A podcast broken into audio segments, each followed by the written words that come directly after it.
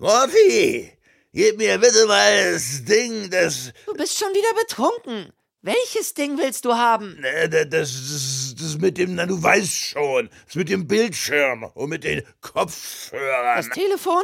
Ei, genau, iPod. Ich muss, muss mir anhören, was die drei schon wieder für einen Mist verzapfen. Hörst du immer noch den Rick and Morty Podcast?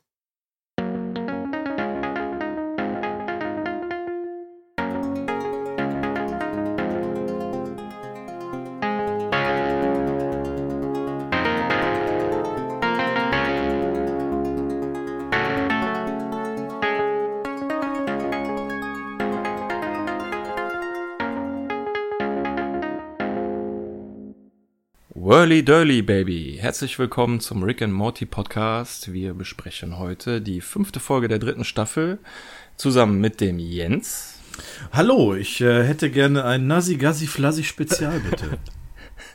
und dem Paco. Herzlich willkommen zwischen dem ersten Whirly und dem dritten Durly.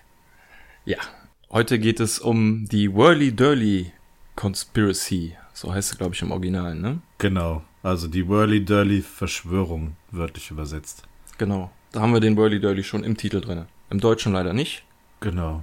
Nee, der deutsche Titel ist äh, Schmeiß den Opa aus dem Zug. Ja. Klingt Fast, bisschen- sinngemäß.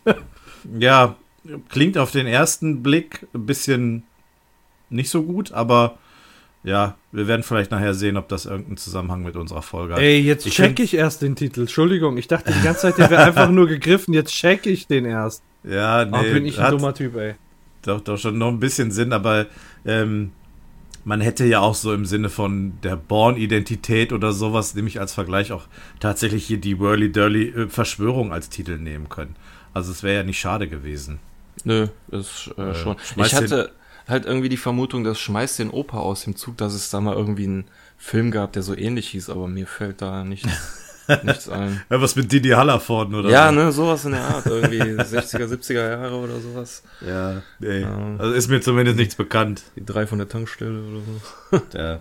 Also wir haben hier, glaube ich, überhaupt keine Anspielung. Also, also jetzt irgendwie auf, auf andere Filme oder Serien oder sowas.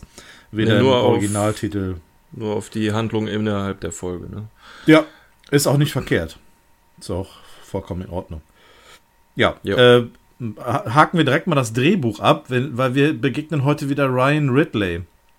Das ist mittlerweile seine achte Folge, äh, die er entweder alleine beziehungsweise mit anderen zusammen macht. Also der hat ein, bei ein paar mit anderen zusammen mitgearbeitet. Äh, die hat er jetzt wieder alleine gemacht. Ähm, ich habe mir mal einen Schnitt seiner bisherigen Episoden in der Bewertung rausgesucht. Das können wir vielleicht am Ende mal vergleichen, ob das mit unserer vielleicht ähnlich ist. Ja.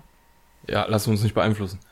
Ja, genau. Okay, okay. Sonst noch irgendwas von, für, für die, vor die Folge? Ähm, Mm, in, in meinen Untertiteln wurde Whirly Durly mit Wirbel-Dirbel übersetzt. Einfach nur so Ja, die Wirbel-Dirbel-Verschwörung. ja.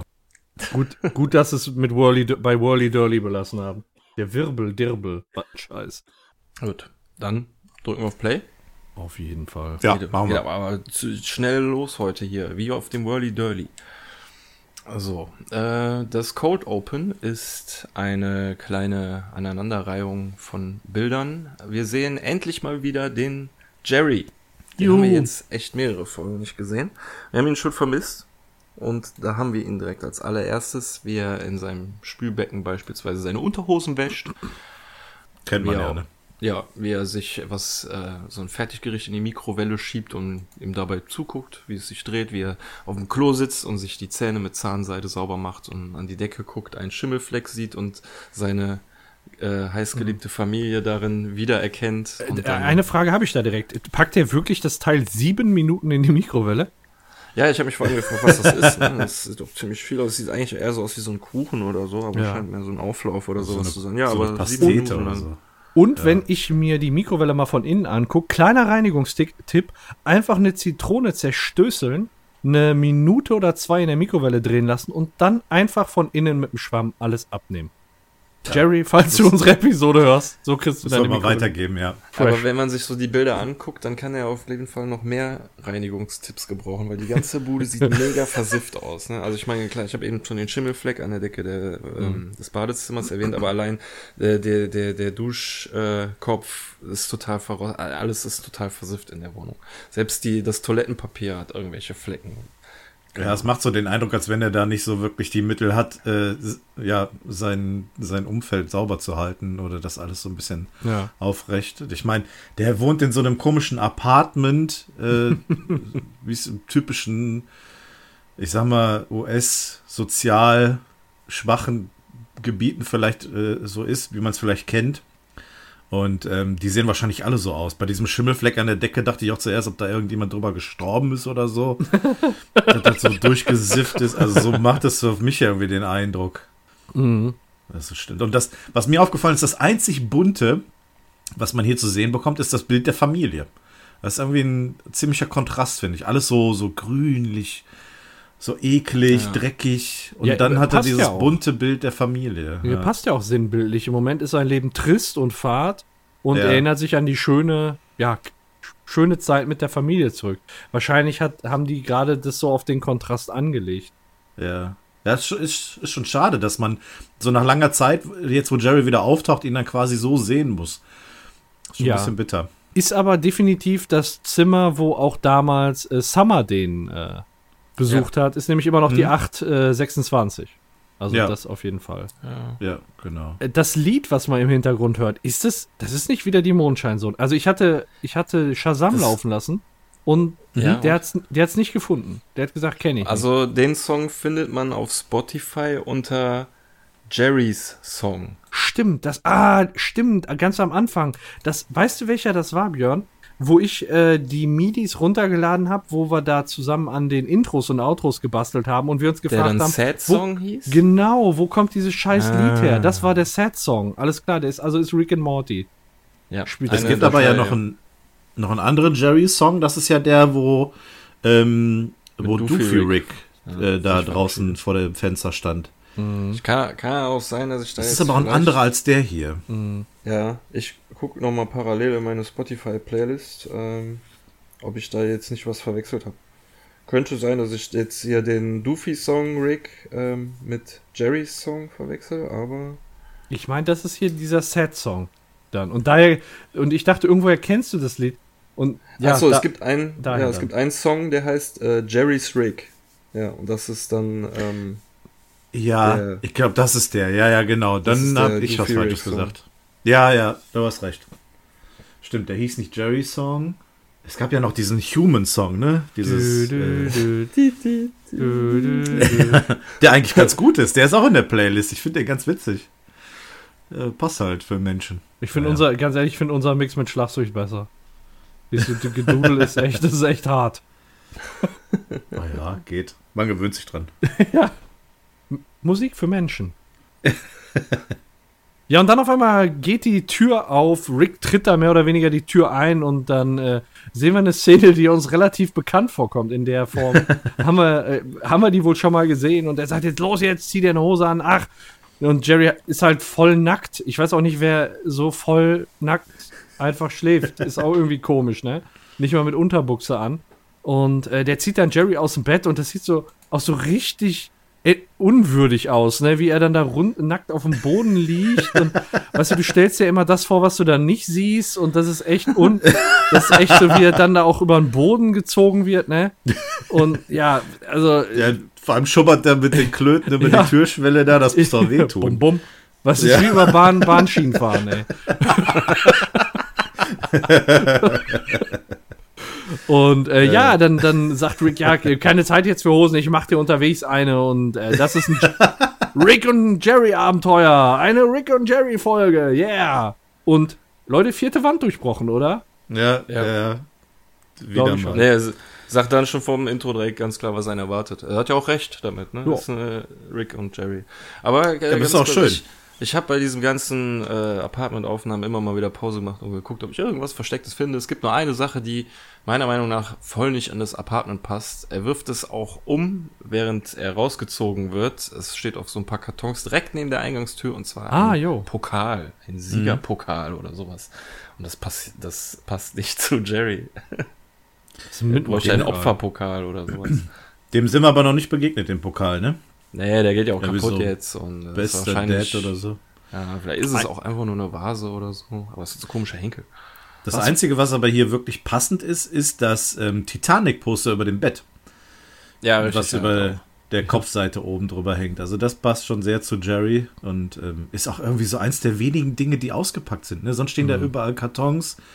Macht so den Eindruck, als wenn er noch gar nicht so richtig eingezogen ist, aber ganz ehrlich, wenn die Bude so aussieht, da würde ich meinen Kram auch nicht auspacken wollen. Ja, ja. Was so ein Also- bisschen fehlt, ist der, ist der Mutantenkopf, den Summer ihm vorbeigebracht hat. Den findet man nirgendwo. Ja, aber hatte Jerry da nicht irgendwie gesagt gehabt, ich äh, stelle den doch irgendwie nicht auf oder so? Ja, Oder was hat er gesagt, ich, hab, ich weiß auch schon den perfekten Platz dafür und deshalb stelle ich ihn woanders hin, weil es nämlich scheißegal ist. Habe ich recht? Ja, ja Ach so, irgendwie sowas. okay, alles klar. Wahrscheinlich ist er in irgendeinem Karton oder so. Ja. Oder in der Mülltonne da. Hm. Aber du hast es gerade schon richtig erwähnt. Die Szene kennen wir aus dem Piloten. Da hat äh, Rick den Morty so aus dem Bett gezerrt. War der eigentlich damals auch komplett nackt? Ich meine, bin mir relativ sicher, er hat ein Pyjama an. Der hatte nämlich, äh, Pyjama Ja. hat er nämlich danach auch im UFO an. Stimmt, ne? Ja, okay. Ja. Die Szene letztens noch gesehen. Ja, mit schön. was Dann, ne? Mit der Kohl. Ein Rick und Jerry Abenteuer. Ich bin ganz gespannt. Schön, dass Jerry Ja. wieder mit dabei ist. Ja. Hinterlässt so ein bisschen Verunsicherung, ne? Muss ich sagen. Ja, aber es ist auch ein bisschen so, als hätten äh, sie unsere vorige Episode gehört, wo wir noch gesagt haben, wir vermissen Jerry. Das haben die bestimmt. ja. Also, muss ja. Ja gut, alles klar. Dann nach dem Intro äh, sitzen Rick und Jerry, Jerry immer noch nackt im UFO. Und Rick stammelt so ein bisschen rum, so von wegen, dass er jetzt eine Jerry-Situation hat, weil Jerry kennt die einfachen Leute und das wäre eine Situation, in der Jerry echt glänzen könnte. Das voll geil. Und Jerry durchblickt das so ein bisschen und äh, weiß, sagt halt, er ist kein Idiot und weiß, was hier abgeht, aber er irrt sich, denn Rick sagt, ja, Morty hat mich drum gebeten, euch äh, dich einmal mitzunehmen, weil er Angst hat, dass du dich selber umbringst. Er sagt das so nicht, sondern macht halt so eine Pistolengeste, hält sich an den Kopf und macht was halt voll witzig ist. Und das überrascht Jerry schon, weil er dachte nämlich, das hier wäre eine Exekution. Das ist auch so hart, ne? Das ist, Ja. der denkt, der sch- ehemalige Schwiegervater holt den nicht ab, um gemeinsam mit dem irgendwie ein Abenteuer zu machen oder dem so irgendwie was Schlechtes zu wollen, sondern direkt für eine Exekution. Das ist so Jerrys Bild von Rick, ey. Ja, aber er hat Boah. ihm ja bis dahin ja auch immer noch keine Hose gemacht. Ja, der ist immer noch nackt. Genau. Ja, das ist auch seine Argumentation, warum er dachte, das ist eine, Akt, äh, eine Exekution. Ja, du hast mir immer noch keine Hose gemacht. Warum solltest du mir eine Hose machen wollen, wenn du mich exekutieren willst? Ja. Aber ähm, Rick sagte gerade in unserem Cold Open, ähm, dass, äh, dass sie die Galaxie retten müssen. Das war irgendwie so sein Argument, damit Jerry mitkommt. Ja, und jetzt stellen wir fest, ja, okay, die Galaxie muss halt auch doch nicht gerettet werden, sondern ähm, er will Jerry einfach nur davon abhalten, sich eine Kugel durch den Schädel zu jagen. Äh, beziehungsweise die Gefahr zu minimieren, dass er das tun wird und ähm, damit dann Eigentlich will er das gar nicht. Er will nur nicht, Ja. dass Morty seine Arbeit beeinträchtigt. Ja, weil er sich eine dann- Kugel genau. durch den Kopf jagt, ist ihm, glaube ich, ziemlich scheißegal. Ja, das glaube ich auch. Das Problem ist nämlich, dass Morty dann emotional wird und das braucht Rick absolut nicht. Das ist schon ein bisschen krass, wie das hier so verworren ist und ähm, ja, was letztendlich seine, seine Sorge ist. Ja, und dann fängt er an, irgendwie ihm eine Hose machen zu wollen. Das hätte ich gern gesehen, wie er das macht. Ja, die ist ja auch Und, viel äh, besser als jede Hose, die er zu Hause hat. Weil Ja, das- Rick, Rick hat sie ja gemacht. Genau, weil Jerry sagt, ja, bring mich einfach zurück, dann hole ich mir eine Hose. Ja, aber wenn ich dir eine Hose mache, dann ist sie viel besser. Ja, und übrigens, wenn ich dich hätte umbringen wollen, ja, ja, ich weiß, es wäre großartig gewesen. ja, und äh, so landen sie dann auf einem Planeten und fliegen zu einer, ja, es sieht eher so ein bisschen aus wie eine Stadt, aber wir erfahren später, dass es irgendwie so eine Art, ja, Einkaufszentrum oder ich weiß Ja, ehrlich gesagt, wie so ein gar- oder ein Themenpark, oder? Inter intergalaktisches äh, Center Parks, irgendwie sowas, ne? Ja, Das- mit, mit äh, Achterbahn. ja, der Center Park, wie so ein Themenpark, ja, ja, ja. Ja, Center Park das- ist jetzt nicht so. Das hat mich äh, an Futurama erinnert. Da gab es auch mal irgendwie einen Themenpark unter so einer Glocke auf dem Mond irgendwie, meine ich. Das glaub hat mich auch, äh, ja. ähnlich daran erinnert. Also es ist irgendetwas unter einer Kuppel. Genau. Und da Ja. Landen sie. Steigen aus und Jerry sagt direkt, oh, das ist aber schick hier. Und Rick regt sich darüber auf, dass er das überhaupt nicht beurteilen kann, weil er überhaupt keine Vergleichsmöglichkeiten hat. Er hat sowas noch nie gesehen. Es könnte eine verranzte äh, Raststätte irgendwo im Weltall sein, aber nein, er hat recht, es ist doch ein ziemlich cooler Laden.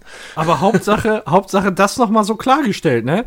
So, der, ich, ich hätte auch einfach die Fresse halten können. Ja, klar weiß Jerry das nicht. Aber so, ihm einfach mal was durchgehen lassen. Aber nein, Rick mit seiner rechthaberischen Art musste ihm erstmal einen austeilen, auf die zwölf geben und dann sagen, ja, aber du hast recht. Also eigentlich sind die einer Meinung und trotzdem kann Rick sich nicht, nicht beherrschen. Ja, Super geil. Und, äh, und dann gehen sie los, weil Rick sagte ja gerade, dass es doch ein ziemlich äh, netter Laden ist. Ähm, er will Morty ja nicht enttäuschen und kann es sich nicht leisten, Jerry zu einem Laden. Und da wird er schon von einem Speer durchbohrt. Äh, mitten in der Brust wird an die Wand genagelt und irgend so ein Alien-Typ, von denen die da so rumlaufen, äh, kommt auf ihn zu und sagt so, hey Rick Sanchez, ich hab dir gesagt, wenn ich dich noch einmal sehe, dann spieße ich dich auf. Und Rick mit letzter Kraft zersteckt noch eine Flasche auf dem Tisch und sagt so, ja, äh, scheiße, ich habe den Namen von dem Typen vergessen. Der, Schnoopy Bloopers. Schnoopy, Schnoopy Bloopers, Bloopers, ja doch, ja. genau, da steht's. Ähm, Bloopers, äh, ich habe dir gesagt, wenn das passiert, dann rammt er ihm das äh, die Flasche in den Hals sagt und dann gibt es zwei Beerdigungen. Ja, und beide sterben einfach. Ja. So, äh, Scheint ein sehr sieht- sicherer Ort zu sein. man sieht bei Rick wirklich, wie ihm das Leben aushaucht, so langsam so. Das ist Und, krass, äh, ne? Jerry steht einfach nur da und sagt, irgendjemand, irgendjemand. Ja, Ähm, man ist schon ziemlich überfordert. Man weiß ja noch gar nicht, was das hier für ein Ort ist, ne? Also der Name wurde noch nicht genannt. Nee, ich wurde der insgesamt genannt. Also ich habe den Äh. immer nur fremder Planet genannt. Ich, Also ich habe ich hab ihn nachgelesen. Okay. Ähm, also der Ort heißt Immortality Field Resort. Ähm, warte mal, das schreibe ich mir direkt auf. Ah, verdammte. Scheiße, ich habe eine Sache vergessen. Mortality äh, Field Resort. Field Resort. Alles klar. Also Un Unsterblichkeitsfeld äh, Ressort. Ja. Ja gut, damit haben wir es ja schon verraten, aber ich wollte es eigentlich noch gesagt haben, bevor die landen, sieht man noch zwei Aliens rumlaufen. Der eine fragt den anderen, und wie oft bist du gestorben? Der andere Stimmt, sagt, ah, das wollte ich auch Mann, das sagen. habe ich vergessen. Ah, okay. Ja, ich- Mann. Ja. ja. Aber nochmal zurückspulen. Nein, wir wiederholen einfach alles, was wir bis dahin gesagt haben. Genau. Das ist, das viel einfacher. Per- Perfekte Lösung. Ja, auf jeden Fall haben die sich gegenseitig abgestochen und Jerry sch scheint sichtlich verwirrt und ja, auf einmal werden die irgendwie wiederbelebt. Man sieht zwar, das T-Shirt von Rick bleibt noch kaputt und da ist auch noch so ein, ja, wie so ein Fleck, sag ich mal, auf der Haut. Aber dann gehen die best gelaunt zur Bar und dann sagt auch der Schnupi, ja, ist viel zu, also Schnupi Bloopers, äh, sagt dann, ja, ist viel zu lange her, dass wir uns gesehen haben und Rick sagt, ja, toll, dass wir uns wiedersehen. Jerry einfach nur verwirrt. Dann sagt Schnupi, ja, der kriegt jetzt alles, was er haben möchte, und, um sich mal so einen richtig tollen Tag hier zu machen. Und äh, dann kommt so ein, ja, so ein super, so ein super geiler Moment einfach, wo man so zwei Kinder rumlaufen sieht. Und das eine Kind, also die spielen halt miteinander, das eine Kind hat eine Pistole und schießt dem anderen in den Kopf. Und in dem Moment wird so erklärt, dass da ein Unsterblichkeitsfeld ist, was die Leute immer wieder quasi wiederbelebt. Und äh, dann sieht man auch, dass das Kind, was gerade eine Kugel in den Kopf gekriegt hat, wieder aufsteht und weiterläuft. Und die Kinder haben halt Spaß, ne? Wo, wo ich mir wirklich sage, wenn das eine Kind dem, also wie bringt man dem Kind denn bei, wenn das so kleine Kinder sind, wie die, die da rumlaufen, wie bringt man denen denn bei, dass man sowas zu Hause nicht mehr machen darf? Tja. Also, Also, also erstmal hoffe ich ja wohl mal, dass die Kinder zu Hause keine Knarren haben. Ja, Aber Ja. gut, ich weiß schon, was du meinst, ne? Warum nicht dann noch irgendwie mit Messer oder so? ja, ja, genau. Keine Ahnung, weiß ich nicht. Vielleicht werden die danach einfach auf unterschiedliche Internate geschickt und sehen sich nicht wieder. Dann besteht Ja. die Gefahr nicht. Dann spielt man mit dem anderen Kind das. So, so werden, so, da entstehen Serienmörder. Also das ist ja hier in erster Linie so ein Erklärungselement, was dem Zuschauer so ein bisschen in die Fresse haut. Pass auf, das ist hier, so ist der Ort hier. Ich finde diese Darstellung auch ziemlich krass, aber hier an der Stelle geht's ja noch einigermaßen, weil das Mädchen dann ja wieder aufspringt Ja. und dann lachend weiterläuft. Denkt man sich so, ah ja, okay, gut, ne? Ist ein bisschen hart, aber ist ja eigentlich dann doch ganz witzig. Aber finde find ich ganz gut als Episodeneinstieg. So eine Prämisse, die Ja. man nie anders kennt. Du wirst erschossen und du bist tot. Ja. Wird mal eben wieder auf den Kopf gestellt und da auf der Basis eine Episode aufgebaut. Also, Ja, es bringt dich, es bringt Ja. dich ja quasi so ein, in so ein, so ein Fahrwasser, wo du halt weißt, so läuft das hier ab, egal was passiert. genau. Du kannst halt hier nicht sterben. Das ist was, was du nicht kennst und auf der Basis haben dann die, äh, die Leute, die die Episode geschrieben haben, wieder weitergedacht, weißt du so? Ja. Und mit einer, mit einer Ausgangslage, die es auf unserer Erde oder in ihrem Leben auch gar nicht gibt, haben die dann weg, äh, Gags geschrieben. Und das finde ich dann halt, da musst du schon so ein bisschen Hirnschmalz reinstecken, um dann noch Gags, die jeder versteht, also du musst es einfach erklären, dass es jeder versteht, und dann noch Gags auf der Basis zu machen, weil es ja für dich selbst auch keine gewohnte Situation ist, ne? Ja. Ja. Das stimmt. Ähm, wo wir gerade bei dem Unsterblichkeitsfeld sind, ich habe äh, den Ursprung dieses Unsterblichkeitsfeld, da hatte ich eine Quelle gefunden, wo die das herhaben. Das ist nämlich Ja. nicht die Idee von Rick and Morty gewesen, sondern ist abgekupfert ähm, vom äh, Film oder von der Serie Westworld. Ähm, die Serie, die handelt auch von einem futuristischen Vergnügungspark, in dem so Gäste mit Hilfe von menschenähnlichen Robotern, die werden da Hosts genannt, äh, beispielsweise Geschil Geschichten des Wilden Westens nachspielen können, Banküberfälle, Goldsuche oder eben sich mit einer Prostituierten im Saloon oder so vergnügen. Ne? Und äh, ja, die Schusswaffen im Parkgelände, die sind da so modifiziert, ähm, dass die Hosts schwer verletzt oder, und, und getötet werden können, während die Gäste dadurch eben keine schweren Verletzungen davontragen. Okay. Und die verletzten und die toten Hosts werden in der Nacht von Ingenieuren ja, repariert und in so einen quasi Erinnerungsspeicher zurückgesetzt. Und das soll dann so eine, ja, so eine Anlehnung sein. Da gab es dann, oder die, die Serie baut eben auch auf so einem sorglos Vergnügungspark auf, wo du dann so, foto- oder, oder so er Erlebnisse, riskante Erlebnisse aus der Vergangenheit oder futuristisch oder was Ja. weiß ich nacherleben kannst. Ah, okay. Also ich finde die Idee auch echt cool. Ja. Ähm, mit dem Unsterblichkeitsfeld. Allerdings frage ich mich, wo ist dann der Nervenkitzel in der Achterbahn zu fahren. Aber egal, kommen wir später zu. Äh, Ja, ja, vielleicht können wir uns die Achterbahn nachher mal anschauen und dann sehen wir, warum da vielleicht ein gewisser Nervenkitzel sein könnte. ähm, aber der Jerry, der hat das hier schon, schon richtig auf den Punkt gebracht, dass das ja eigentlich keine gute Erziehung ist, ne? Um mal auf diese Tatsache zurückzukommen, dass die Kinder sich hier gegenseitig äh, umbringen. Und ähm, ja, Rick sagt ja sowas sinngemäß, ja, reiche, reiche Arschlöcher sind nun mal so. Also ich weiß nicht, ob das auch eine generelle Kritik ist, dass irgendwie Kinder reicher äh, Menschen ähm, grundsätzlich so gesellschaftlich nicht ganz korrekte Dinge macht, wie was weiß ich, jagen gehen oder äh, in Saus und Braus leben, irgendwelche Geschichten machen, die halt unter normal Otto Normalverbrauchern irgendwie als total abgehoben angesehen werden oder vielleicht nicht in Ordnung. Keine Ahnung, ob das hier so eine Art Ge- Kritik vielleicht auch noch ist. Naja, also dass es kein guter Ort ist für, für Kinder, ähm, hat Jerry erkannt. Er hat aber auch erkannt, dass es eigentlich der perfekte Ort für ihn ist. Für das zerbrechlichste Wesen im Universum. Er bezeichnet sich selbst so, das ist so schon fast herzzerreißend, ne? Ja. Ja, vor allem, äh, wenn man mal überdenkt, welche Angst er am Anfang hatte mit der Exekution, dann ist er ja hier safe. Ist im Prinzip das Gegenteil von einer Exekution. Er ist in, in so einer kleinen Überlebensblase. Das ist, als wenn du wieder so in einer Fruchtblase im Mutterleib zurückgebracht wirst. Eine gute Exekution. Ja, genau. Eine, eine positive Exekution. Ja, und Rick sagt, ähm, er kann ihm da nicht widersprechen. Wenn er ohne ihn nach, nach Hause kommt, wird Morty ihm das ewig vorhalten. Und dann äh, sagt Jerry ja, oder du kommst stattdessen mit Jeff Goldblum nach Hause. Na, dann meint Rick so, hä, was soll denn das heißen mit Jeff Goldblum? Und zeigt er so hinter sich und dann stehen da zwei Aliens und der, also nicht mal irgendwie der Kopf, sondern der komplette Körper von dem einen Alien sieht aus wie das Gesicht von Jeff Goldblum.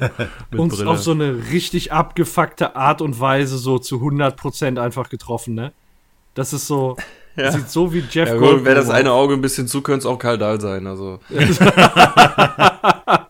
Äh, das ist vielleicht sogar richtig, ja. Ja, und dann ruft, wa- was ich dann noch ganz geil finde, ist, wie, wie Rick rüber ruft, ja, was geht, Fliege, geh nicht in den Teleporter. So. Und soll ich euch was sagen, was ich gemacht habe? Was für Film die Fliege Ich geguckt? habe den Film Die Fliege geguckt. Du hast den vorher noch nicht gesehen, oder was? Doch, ich kannte den, aber so aus, aus Kindertagen, weißt du, das ist bestimmt schon 20 Jahre her, dass, oh mein Gott, das ist bestimmt 20 Das ist so Jahre her, geil, dass wie er sich die Fingernägel rauszieht, ne? Boah, ja, oder krieg ich wie, wie, der am, ey. wie der am Ende auf die zugegangen ist und die halbe Fresse bröckelt dem Ja, einfach weg, ne? Und wie er dann sich da selbst irgendwie in so ein Metallteil teleportiert und zu ihr hinkraucht und die Schrotflinte sich an den Kopf setzt. Also wirklich, ein Film, der, emo der einfach nur, wo ich angewidert emotional berührt bin. Ja. Ne? Und äh, damit haben wir aber wieder mal eine Anspielung auf Cronenberg, weil die Fliege war ja von Cronenberg. Ah, okay, Ja. lieber von Kronberg. Das wusste ich nicht. Ah, genau. interessant, ja, Ja. okay. Also äh, der Film gar nicht schlecht, aber absolut grässliche Bilder ist auf Netflix verfügbar. Die Ah, Fliege. interessant. Ah, cool. Gut zu wissen. Dann gucke ich mir den vielleicht auch nochmal an. Ja, kann man sich immer mal geben. Also ich muss ganz ehrlich sagen, mir war das nachher ein bisschen zu viel. Ich habe äh, einfach mit der, mit der Vorspultaste mir einfach die Szenen reingefahren, die ich brauchte, um zu wissen, wie der Film nochmal ging. Und äh, dann habe ich das auch sein lassen. Also ich hatte den Film, glaube ich, irgendwie in, in 30 Minuten geguckt. Das klingt nach, nach einem guten Cut. Ja. ich war der, der, die Fliege Paco-Cut. Ne, also ich stelle euch den mal zur Verfügung, dann könnt ihr euch den angucken, ja. Nur das, die wichtigsten. Szenen aus die Fliege. Nur wie die Fresse wegbröckelt. Machst du die mit Kommentar? Ja, ja, genau. Boah, ey. Das wäre auch noch was. Uns filmen, während wir einen total widerlichen Film gucken. also einfach. Ja. Kennst du Braindead? Nein. Okay.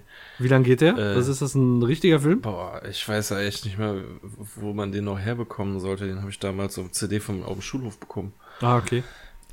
Das sagt schon alles. Äh, du kennst den auch nicht, Jens?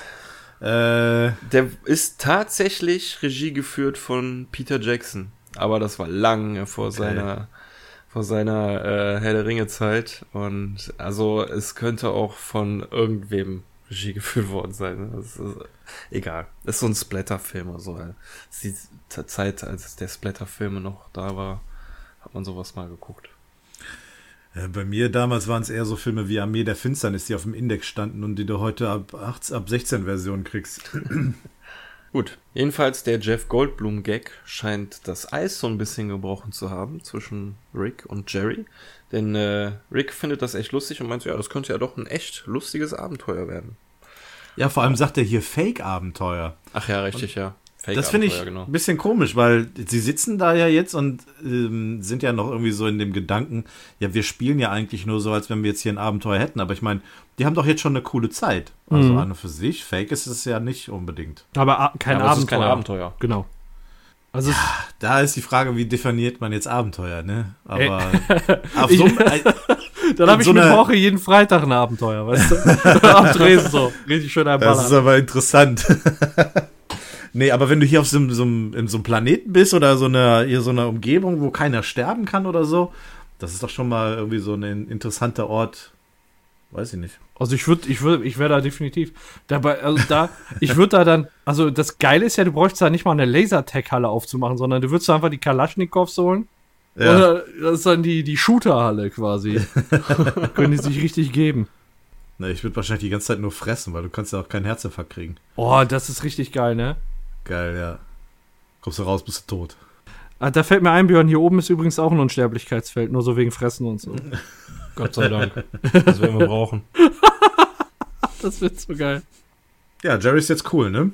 Ja, Also- Laut Rick. Noch nicht. Ne? Wann hast du angefangen, so cool zu werden? ne, das kommt noch. Ach, stimmt. Ja, okay, ja. Stimmt, wir haben ja erst noch die B-Story.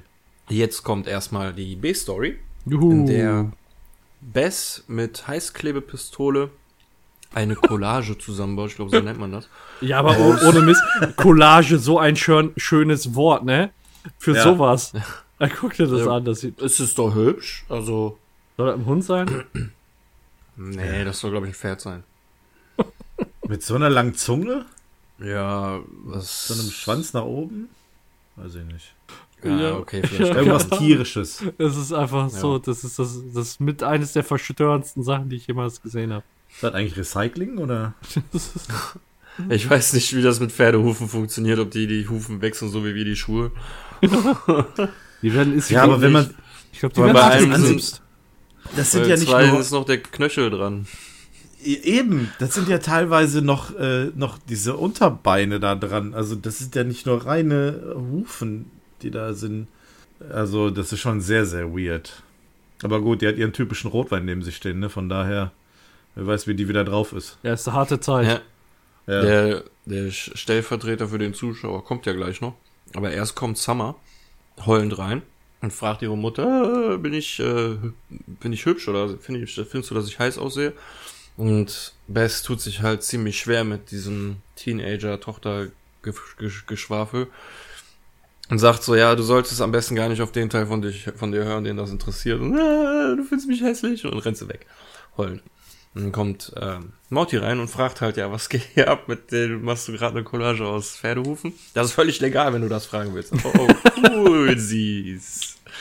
Und ja, Morty gibt sich wohl erstmal so mit der Antwort zufrieden. Das ist schon sehr verstörend. Also, äh, weiß ich nicht. Man fragt sich echt, was in der vorgeht im Moment. Liegt das an Rick? Liegt das an der Trennung? Ich glaube nicht, dass das jetzt an der Situation mit Summer liegt, dass da ein grundsätzliches Problem ist, sondern das sind, glaube ich, jetzt erstmal pubertäre Probleme, die aufgrund eines Ereignisses entstanden sind, also keine dauerhaften Probleme sind, denke ich jetzt mal. Ah, Ja. Das ist schon echt weird, wie die da jetzt im Moment abgeht. Und Morty mit einer Tasse Kaffee in der Hand, oder was hat der da? Ja, ne, Also das wirkt auch irgendwie so. so groß. Erwachsen. Ja, genau, das, das. Aber in der Folge macht der sowieso so ein paar Badass-Sachen. Also zumindest zum Ende hin, wo ich mir so denke, ja. Ja, Mhm. passt genauso wenig zu ihm wie eine Tasse Kaffee. Aber äh, wir erfahren auch kurz später, äh, wo Summer denn hingelaufen ist. Sie ist nämlich in äh, Ricks Werkstatt und durchsucht da einfach alles, führt dabei äh, Selbstgespräche, so, äh, wir haben einfach nichts mehr gemeinsam, Summer. Ach ja, Ethan, bla bla bla, ne? Und äh, ein, ein Satz fand ich ganz, äh, ganz lustig. Da fragt sie sich, was hast du mit äh, Trisha Lane gemeinsam? Die, geme- äh, die gegenseitige Liebe zum französischen Film Moi? Das fand ich ganz geil. So, das, aber das Wort Film so französieren irgendwie. Der Film Moi? Ja. Und, nee, nee, Film Noir. Kennst du das nicht? Nein. Das ist eine, ähm, eine, eine, ein Filmgenre. Ach Film du. Scheiße, dunkler Film. Ach so, ich dachte, die hätte das einfach um. Nee, Film Noir sagt mir auch was, doch sicher. Aber ähm, ich hatte Film Noir tatsächlich verstanden. Ich dachte, das sollte Ach so eine Wortschöpfung sein. Nee, Film Nee, nee. Noir kenne ich auch. Ja, Das das, ist so, aber so typisches Hipster-Agentur. Ah, okay, ne, von alles dem, klar. Nee, dann habe ich so- das. Ich hatte das N nicht gehört. Ich dachte, das sollte jetzt so eine Wortschöpfung sein und habe mich total darüber gefreut. Film Noir. Film, der, der französische Film Noir. So, war es dann aber nicht. Und äh, ja, dann haut sie da noch so ein paar Sachen raus. Äh, ja, was hast du mit der gemeinsam? Den Glauben, dass eine CO2-Steuer die einzige Lösung für den Klimawandel ist, ne? Oder Richtig. könnten stimmt auch. es die riesigen Stripper-Titten sein? Und dann Das ist auch nicht irgendwie, schlecht. irgendwie findet dann Summer ähm, das, was sie sucht, in äh, hinter so einem, ja, hinter so einem Schrank, den sie erst noch entriegeln muss. Äh, nämlich indem sie genau eine Stecknadel an, an, dieser, an dieser Plakatwand, die da, die da im Hintergrund ist, äh, hin und her, also hin und her setzt Ja. und damit entriegelt sie dann das Fach. Da drin findet sie aber auch nicht das, was sie haben möchte, sondern äh, unter einer Abdeckung. Und dann, man weiß noch Ja, gar nicht, ja. man, man weiß noch gar nicht, was sie dann so sucht und sie sagt dann nur so Bub, ja. Und da kann man schon so ein bisschen vermuten, wenn sie vorher von riesigen Stripper-Titten gesprochen hat und das jetzt mit Bub, ja äh, findet, hat man vielleicht schon so eine Idee, was dann passieren soll. Was ich auch gelesen habe, ist, dass diese Szene und vor allem, was im Anschluss an diese Szene passiert in der Garage, was wir gleich sehen werden, äh, also schon mal in quasi in Vorbereitung, das soll irgendwie eine Referenz zu Alice im Wunderland sein. Ja, das hatte ich auch gelesen. Also, ich habe ja auch sehr viele Filmreferenzen gelesen zu der Folge. Wahnsinnig. Von wegen ne, Alice im Wunderland. Schatz, ich hab, wir haben ein Riesenbaby. Ja, Ähm, sogar Attack on Titan habe ich ja gelesen. das aber mal, stimmt, auch gelesen. mal ganz ehrlich. Du hast gerade eben selber gesagt, sowas wie das Unsterblichkeitsfeld hast du vorher so jetzt in dem Sinne noch nicht gesehen. Das ist was Neues, was äh, Freshes. Und ich glaube auch nicht, dass die unbedingt jetzt überlegen, welchen welche Filme können wir referieren, sondern dass das wirklich auch eigene, mehr so eigene Ideen sind. Ne? Ja, da ich haben glaub, die sich vielleicht ja. unterbewusst so teilweise davon inspirieren lassen.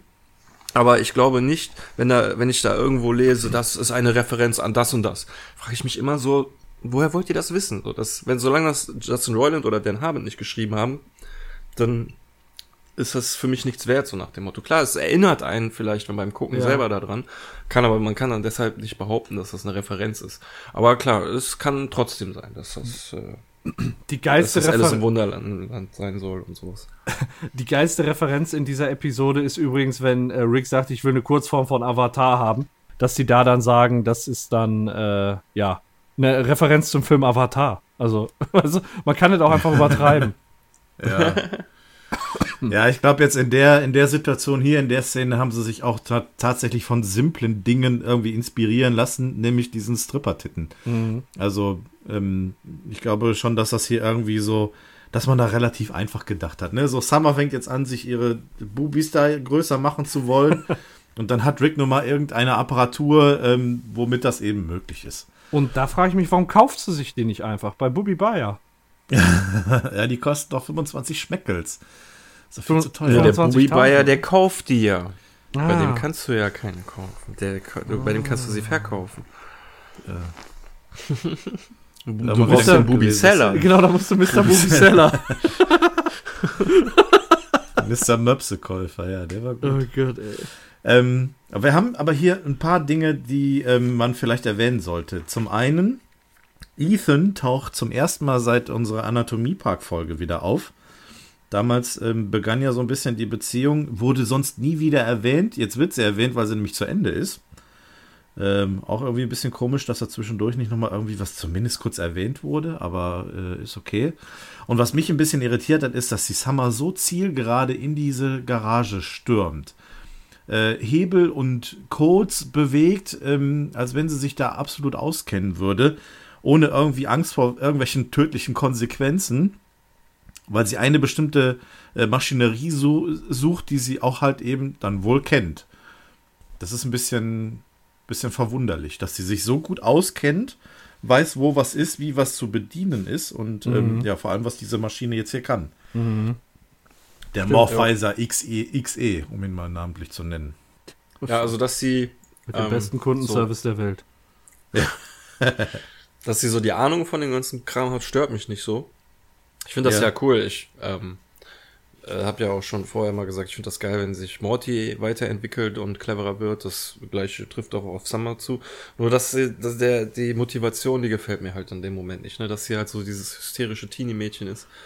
Und da jetzt Ja. sich äh, wirklich, wie du schon sagtest, mit Geräten beschäftigt, von denen sie keine Ahnung hat, die Ja. sonst irgendwas machen können, nur damit sie dickere Titten kriegt. So, ne? Ja, Das- das, ist aber dann halt wieder dieses Pubertätsproblem, ne? Sie ist Und halt dass dann sie noch jetzt mit diesem Teenager. Ethan rumhängt, diesem Versager. Ich würde der Sommer so viel mehr zutrauen irgendwie, aber die muss irgendwie scheinbar immer so Minderwertigkeitskomplexe haben und ähm, wenig Selbstwertgefühl und sowas. Ja, aber vielleicht ist das nun mal so im Teenageralter, wenn eine Beziehung zu Ende geht aus irgendwelchen banalen Gründen wie irgendwelche Stripper-Titten oder sonst irgendwie. So ist es ja, so ist ja ihre Meinung. Ähm, da glaube ich schon, dass da irgendwie so ein psychischer Knacks kommt und dass man dann tatsächlich äh, ja solch eine Reaktion vielleicht zeit, zeigt. Wenn man es denn kann. Also, Menschenleben geht es ja jetzt nicht, aber hier geht's ja irgendwie. Naja, jedenfalls findet sie diesen komischen Todesstrahl, Morphizer X, E, und sagt Buja, und damit gehen wir wieder zurück zur A-Story. Juhu! in der sich Jerry und Rick über ihr Fake-Abenteuer absprechen.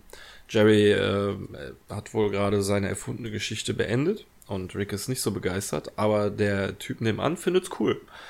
Äh, ja, natürlich findet er findet er es cool, der hat auch zwei Köpfe und drei Rüssel. Ja, Der, logisch. der sagt, der Wichser hat zwei Köpfe und drei Rüssel. Also der, der sagt schon alles. Ja. Ja, das, das ist direkt neben denen, ey. Das ist. Ja, aber finde ich komisch, dass sie, dass sie sich jetzt hier so ein, so ein äh, ihr Fake-Abenteuer ausmalen. Also vor allem dann, dann Jerry so eine bunte Fantasie hat, hier Tintenfischkönig Malakai. Habe ich überlegt, hat der nicht mal beim FC Bayern gespielt, Roy Malakai? Oh, Roll, boah, das, das war der bekannteste Rheumakranke in der Bundesliga. Der Rheumakai. Der, der Roy Malakai. ähm, also der hat da hier eine blühende Fantasie und stellt sich selber als irgendwie Tintenfischkönig dar, weil irgendwie sein Gesicht da dann drunter ist. Und äh, Rick ist da absolut nicht begeistert. Und ähm, ja, weiß nicht, die sitzen jetzt da rum und überlegen sich irgendwelche, irgendwelche Abenteuer, anstatt jetzt irgendwie, keine Ahnung. Wenn sie schon mal da sind, sollen sie sich gegenseitig abknallen oder so, ich weiß es nicht. Mhm. Mir Ja. hat's gefallen.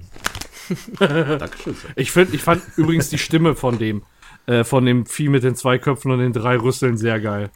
Also richtig ich, tiefe- der sagt irgendwie, der sagt wirklich nur, ich fand's gut oder sowas, ne? Also ganz, einen ganz Ja. kurzen Satz. Ich fand's Aber gut. ich glaube, ich hatte in dem kurzen Moment das Gefühl, dass das der Chefkoch von South Park ist. Von der Ja, so, ja, das kann gut sein. Das kann gut sein. So ganz tief, so. Ja. Klingt sehr ähnlich, ja. Das ist ja bestimmt für was anderes vorbeigekommen. Haben die gefragt, ey, kannst du uns nochmal ja, kurz einen Satz einsprechen, kriegst 5 Euro.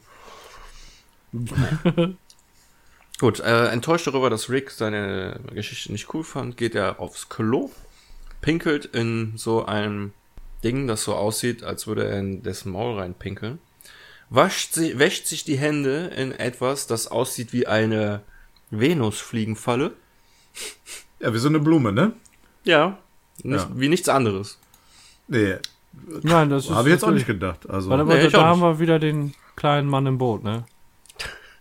ja. I'm your Venus, Also. I'm your fire. Ja, Und dann, also es ist so alles wie auf der Erde, es sieht nur alles ein bisschen anders aus. Gibt auch einen Händetrockner, da geht er dann hin, trocknet Ja, sich die Hände und auf einmal, also, du wolltest was sagen? Ja, ich wollte sagen, äh, ist es nicht auf der Erde auch so, dass da jedes Waschbecken einfach ein bisschen anders ist? Ja. Okay. ja, mittlerweile ja, ne? Schön extravagant. Ja, ja, klar, das ist so. Also du findest kein Waschbecken, was ist wie das andere. ja. Ja. Da riecht die Seife anders. Wenn dann welche da ist. Ja, genau. Worüber reden wir jetzt hier? Ja, über Waschbecken. Gästetoilette.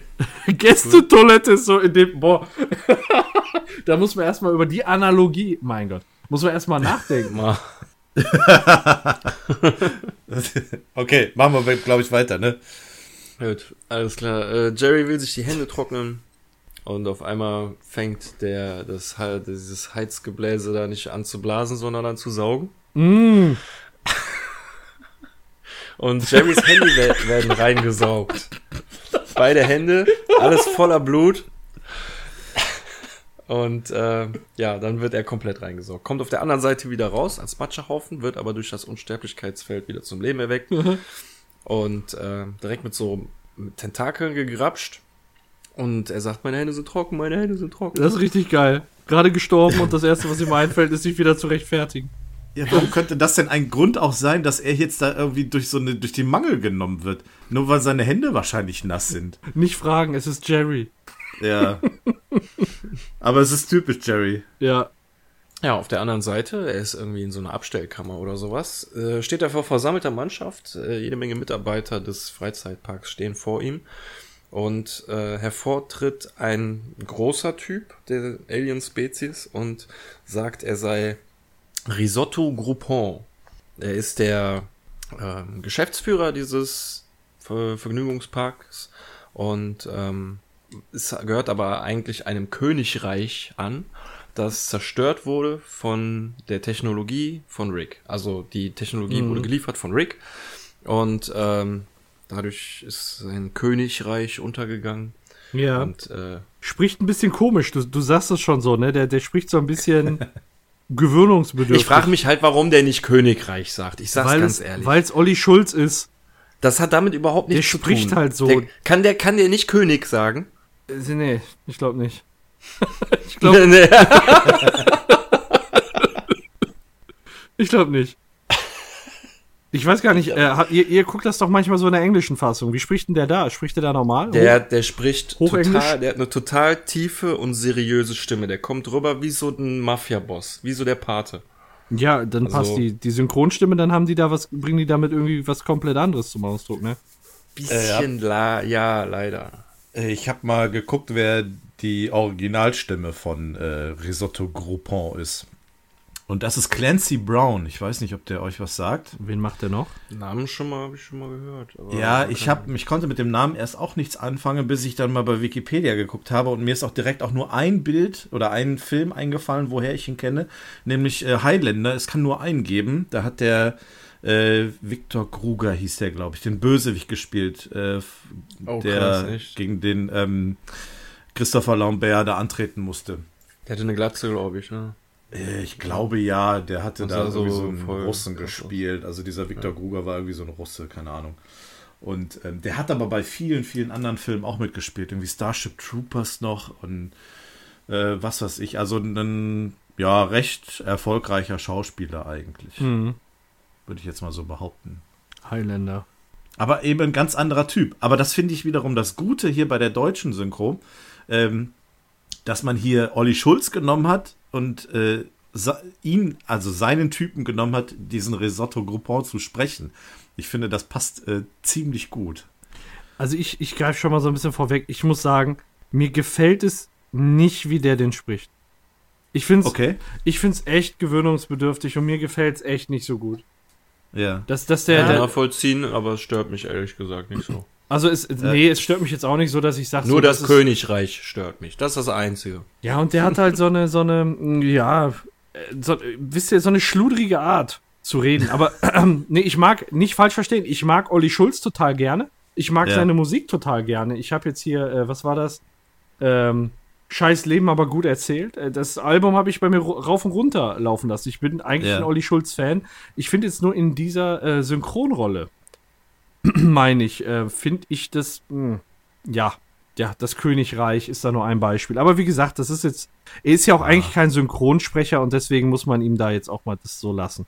Also mich stört es nicht, im Gegenteil, ich finde eigentlich, dass er ihm so die gewisse Note gibt, die ähm, vielleicht hier mal ein bisschen was anderes ist als, äh, als im Original. Also Mhm. auch nicht Mhm. unbedingt schlechter, aber Genau. Ähm, also die Art, die er so verkörpert jetzt im Deutschen, die ist ja nicht irgendwie nicht schlecht oder so. Ne? Mhm. Es ist anders ich mag als im Original, Typen. aber ja, ich, so wie Ähm. ihn oder den Uke Bosse, der ist auch so einer. Ich mag so eine Schlagtypen, so diese nordischen, die so ein bisschen Ja, ja, Ja. ich auch.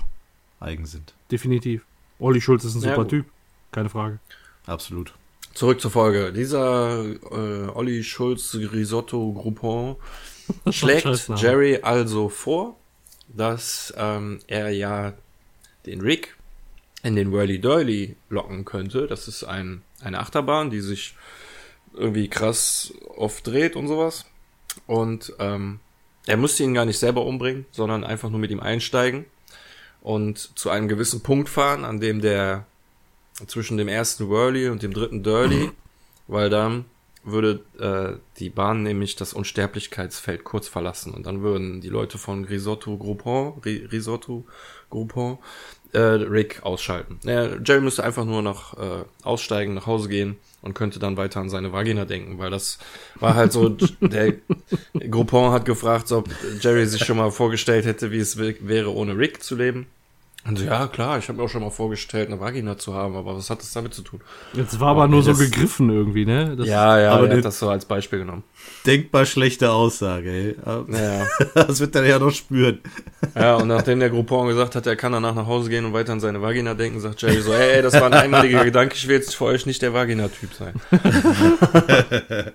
ja, und ähm, der Jerry, ich glaube, er, hat er da schon in der Szene eine Entscheidung getroffen? Ich glaube nicht, ne?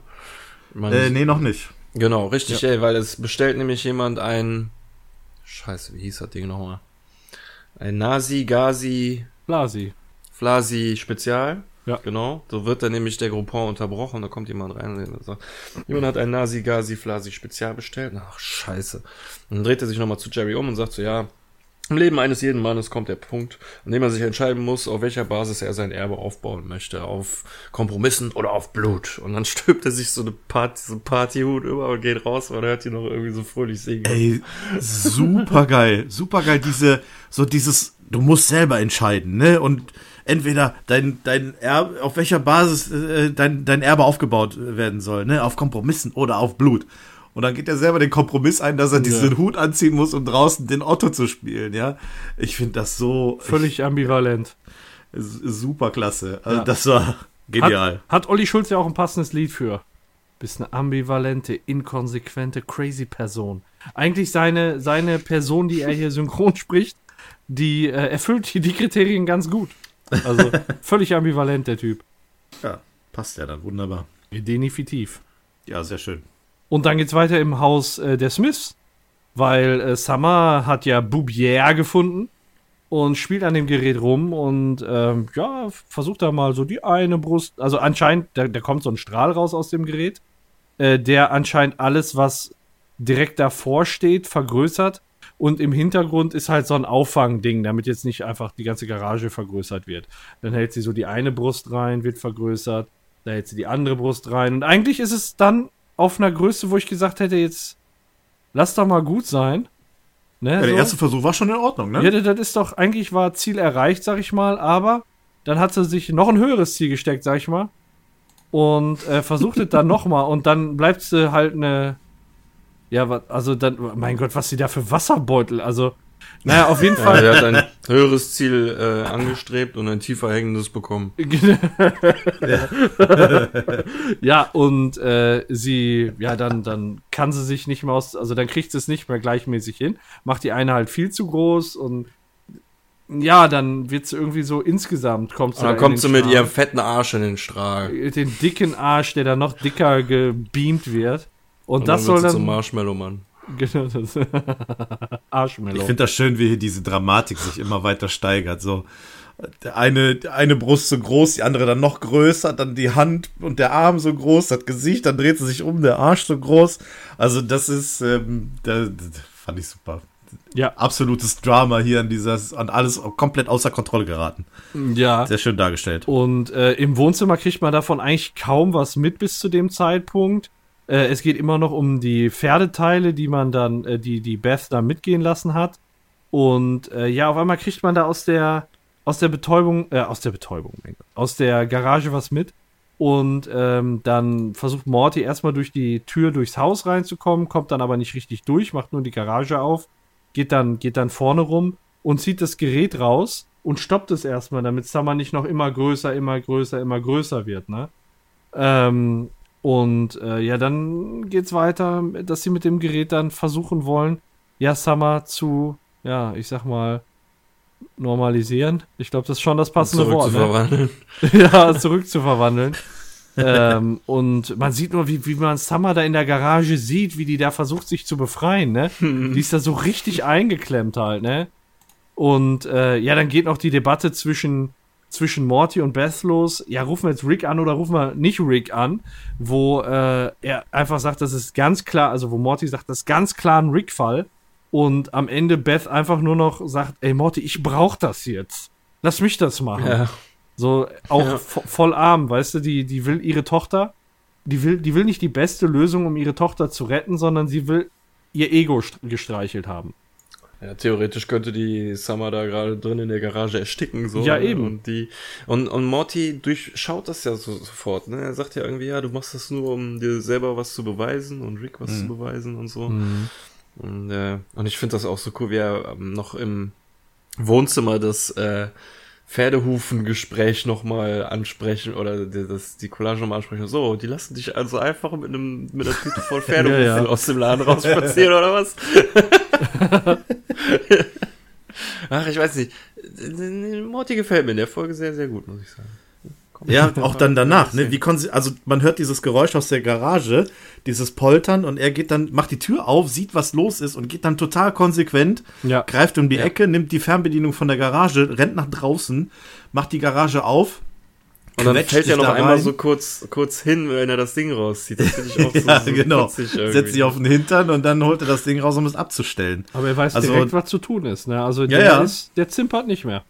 Dem würde ich das auch zutrauen, dass der sich mit, mit solchen Sachen auskennt. Also, ich meine, der drückt ja auch auf dem Gerät rum und weiß direkt, wo der Ausschalter ist. Also, verglichen mit den nächsten äh, Problemen, die sie dann haben werden, ist das schon sehr konsequent und eindeutig gewesen. Mhm. Ja. und dann die Situation, die, die ihr gerade beschrieben hattet, dass äh, er Rick anrufen will, aber äh, Beth halt nicht. Ist halt schon ein bisschen, ja, komisch. Ego. Ja, Und zurück in der A-Story kommt Jerry gerade vom Klo. Und äh, Rick hat sich mit dem äh, Wichser Dreifachrüssel wohl mittlerweile äh, vertragen oder versteht sich ganz gut. Und äh, sagt, dass der Dreikopf-Typ ihm ein äh, irgendwie paar, paar Weiber organisieren können, die sich für alle zwei Beine ausziehen oder so. Und Jerry interessiert das nicht, weil sein Herz, Herz schlägt nur äh, für Bess. Und Rick dann so, ah, okay, alles klar, verstehe schon. Mhm. Wie was? Du denkst nicht, dass wir nochmal zusammenkommen könnten?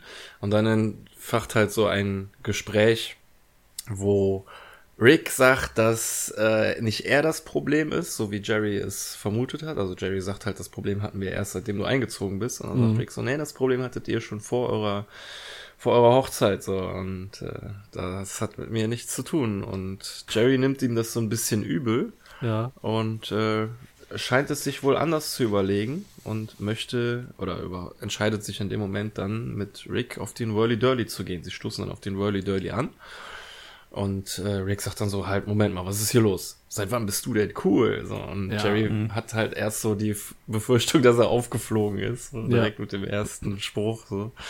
Aber nee, ähm, Jerry sagt dann, er ist cool geworden, seitdem er nicht mehr mit Bess zusammen ist. Und dann sagt Rick so, ja, dann hätte ich euch schon früher auseinanderbringen sollen.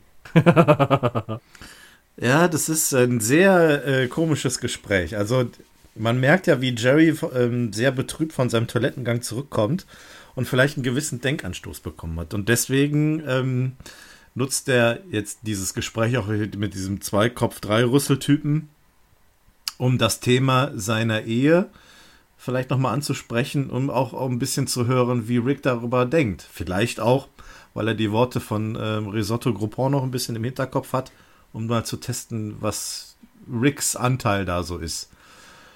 Und solche Aussagen wie, ähm, ja, ihr hattet schon vor der Ehe ähm, immense Schwierigkeiten und ähm, ja, Rick glaubt ja im Grunde nur, dass die Beziehung deswegen existiert, weil Beth ungewollt schwanger geworden ist. Und ähm, ich 20 glaub, Milliliter gibt- Traumtöter. ja, das, das war ein, ein schöner, schöner Vergleich, ja, ähm, den er da bringt. Aber ähm, bei Jerry macht das in dem Moment Klick und das wird ja auch hier ein bisschen musikalisch untermalt. Ja. Und da äh, schmiedet er dann seinen Whirly-Dirly-Plan. Ja. Und ähm, ja, Was in der Szene, was in der Szene noch auffällt, ist, äh, dass Jerry ähm, von der Toilette reinkommt und sagt und bittet den Barkeeper noch ein davon, was Rick da trinkt. Ne? Aber was der bekommt, ist halt was komplett anderes an Getränk. Ja, das Ist stimmt. mir aufgefallen, ja. Und äh, Rick, also er, das ist der erste Punkt, dass er halt dasselbe bestellt, was Rick hat und was komplett anderes kriegt. Und wenn Rick an seinem Getränk schlürft, verändert sich die Menge überhaupt gar nicht. Also der, der trinkt die ganze Zeit sein Getränk und das wird nicht leerer. Also der ist den Abend sehr günstig unterwegs. Der Drink kann auch nicht sterben. Du genau. hattest Durst, als du die Folge geguckt hast. Ne? genau. Drink and Morty. Drink and Morty. Vielleicht gilt das Unsterblichkeitsfeld ja auch für Drinks, wenn die leer getrunken werden. Die können nicht sterben, meinst du, so ein Drink? da muss ich hin, Mann. Ja, du kannst ja nicht an einer Alkoholvergiftung sterben. Ja. Auf geht's. Ja, ähm, weiter geht's wieder mit der B-Story.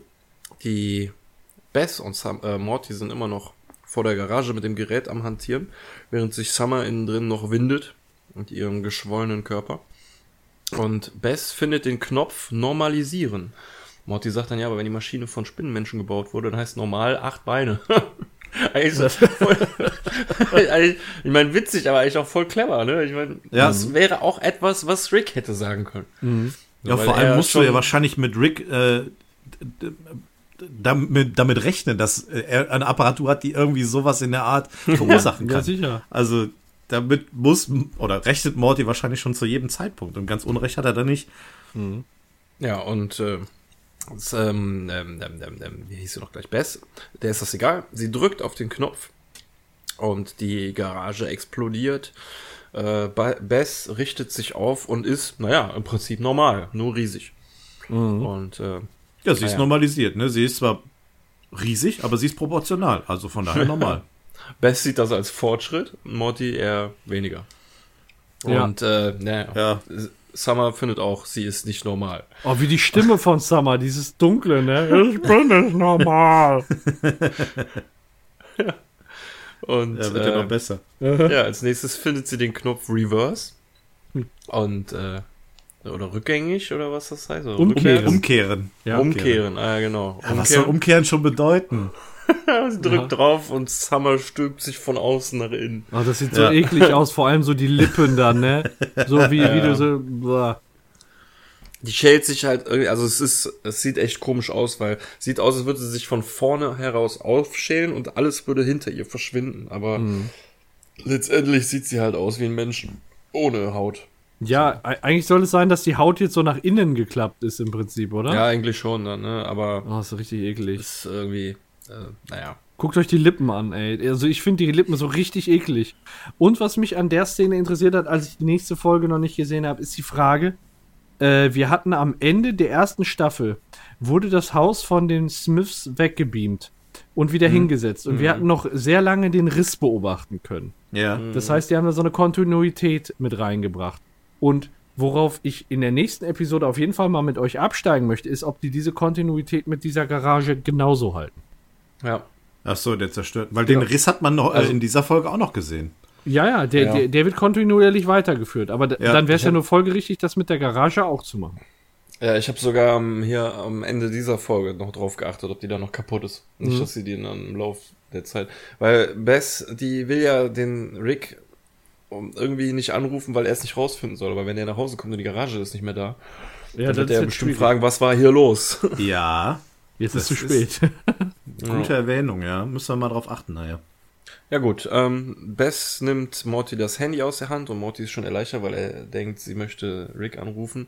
Doch stattdessen findet sie eine äh, Kunden-Hotline-Nummer und will da anrufen. Ja, und Morty kann es einfach nicht, nicht glauben, so dass sie immer noch, nachdem ihre Riesentochter von innen nach außen gekehrt wurde, ähm, in der Garage steht, kann sie es immer noch nicht übers Herz bringen, ihren Vater anzurufen.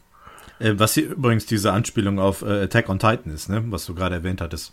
Ja, wegen dem Riesigen. Koloss Ja, ja. Titan und dem weiblichen Titan, aber das ist halt meiner Meinung nach ein rein zufällig ein riesiger Mensch ohne Haut.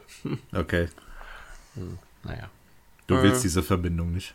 Ja, was heißt, ich will sie nicht. Ich glaube ehrlich gesagt nicht, dass die beim Schreiben der Folge gesagt haben, so, boah, ich will so einen riesen Titan da drin haben, wie bei Ja. Attack on Titan, weil ich das gerade Ja. gucke und mega geil finde und dann äh, will ich da irgendwas einbauen. Ich glaube eher, die haben so wirklich gedacht, so, wie könnten wir das auf die Spitze treiben, so, hm, rückwärts, reverse, was können, ja, dann stülpen wir die einfach von innen raus und so. Man denkt ja auch irgendwie, sie hat höllisch, also sie müsste ja eigentlich höllische Schmerzen darunter haben. ne? Ja, weil sie keine Haut mehr hat, ja. ja, dann denkt man irgendwie, man liegt irgendwie blank und Guck mal, die Ohren.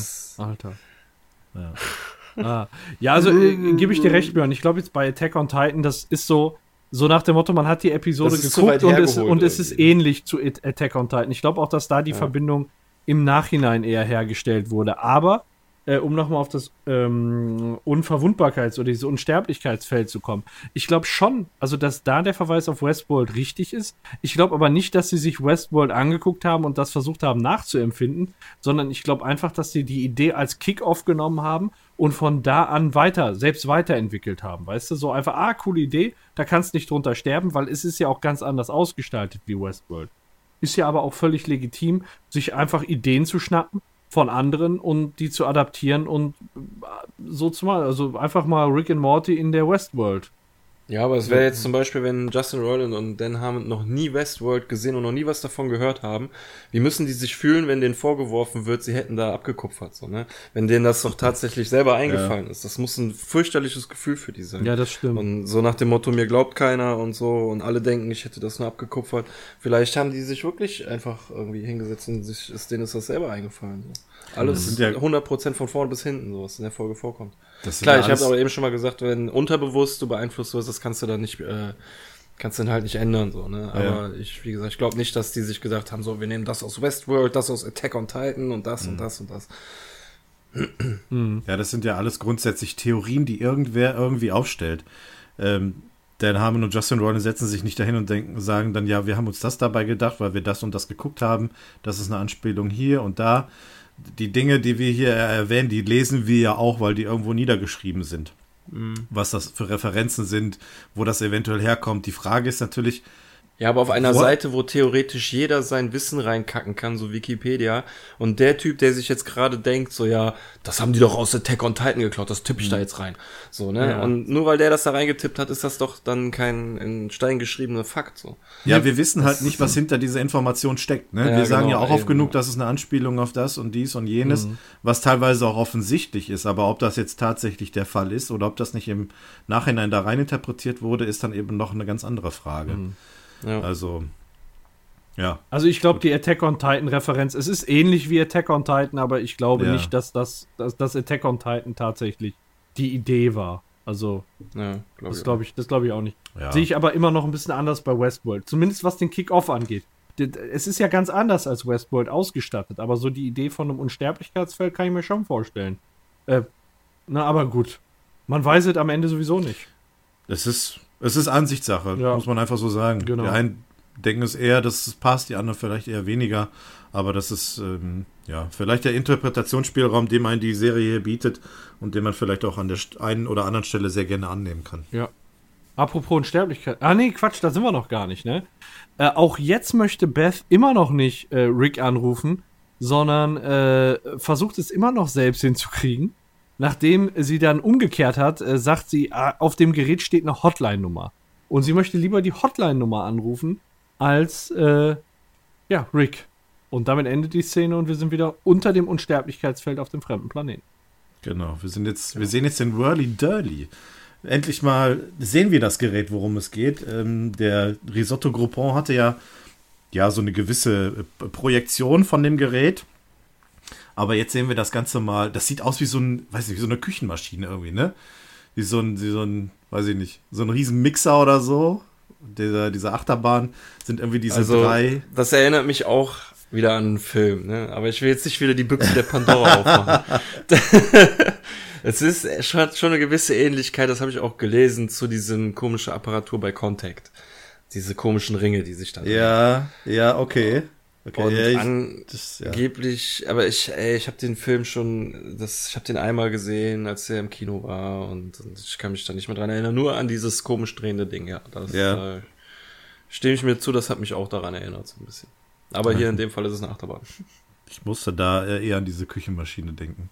Aber wir sehen ja zumindest schon mal irgendwie oben diese Röhre, die da oben drauf ist und die drei Ringe, die sich so ineinander ein bisschen drehen. Und deswegen können wir schon ungefähr ahnen, was jetzt passieren wird. Denn äh, wir sehen Jerry und Rick an der Achterbahn anstehen, bereit, in den Whirly Dirly zu gehen.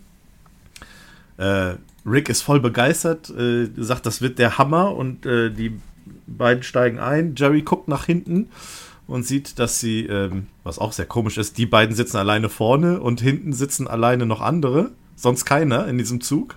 Ja, das ist ja eine Verschwörung, die von den Mitarbeitern. Äh, Ja, aber dass das auch allen dem, Mitarbeitern. Dem, dem Rick nicht auffällt. Also, ja, okay, da- okay, das stimmt.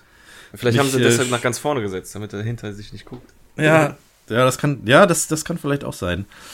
Aber jetzt passiert halt etwas, ähm, was eine totale Kehrtwende ist. Und der Rick fängt nämlich an, plötzlich Fehler einzugestehen. Also er, er sagt, dass er die Ehe belastet hat, was nicht fair war.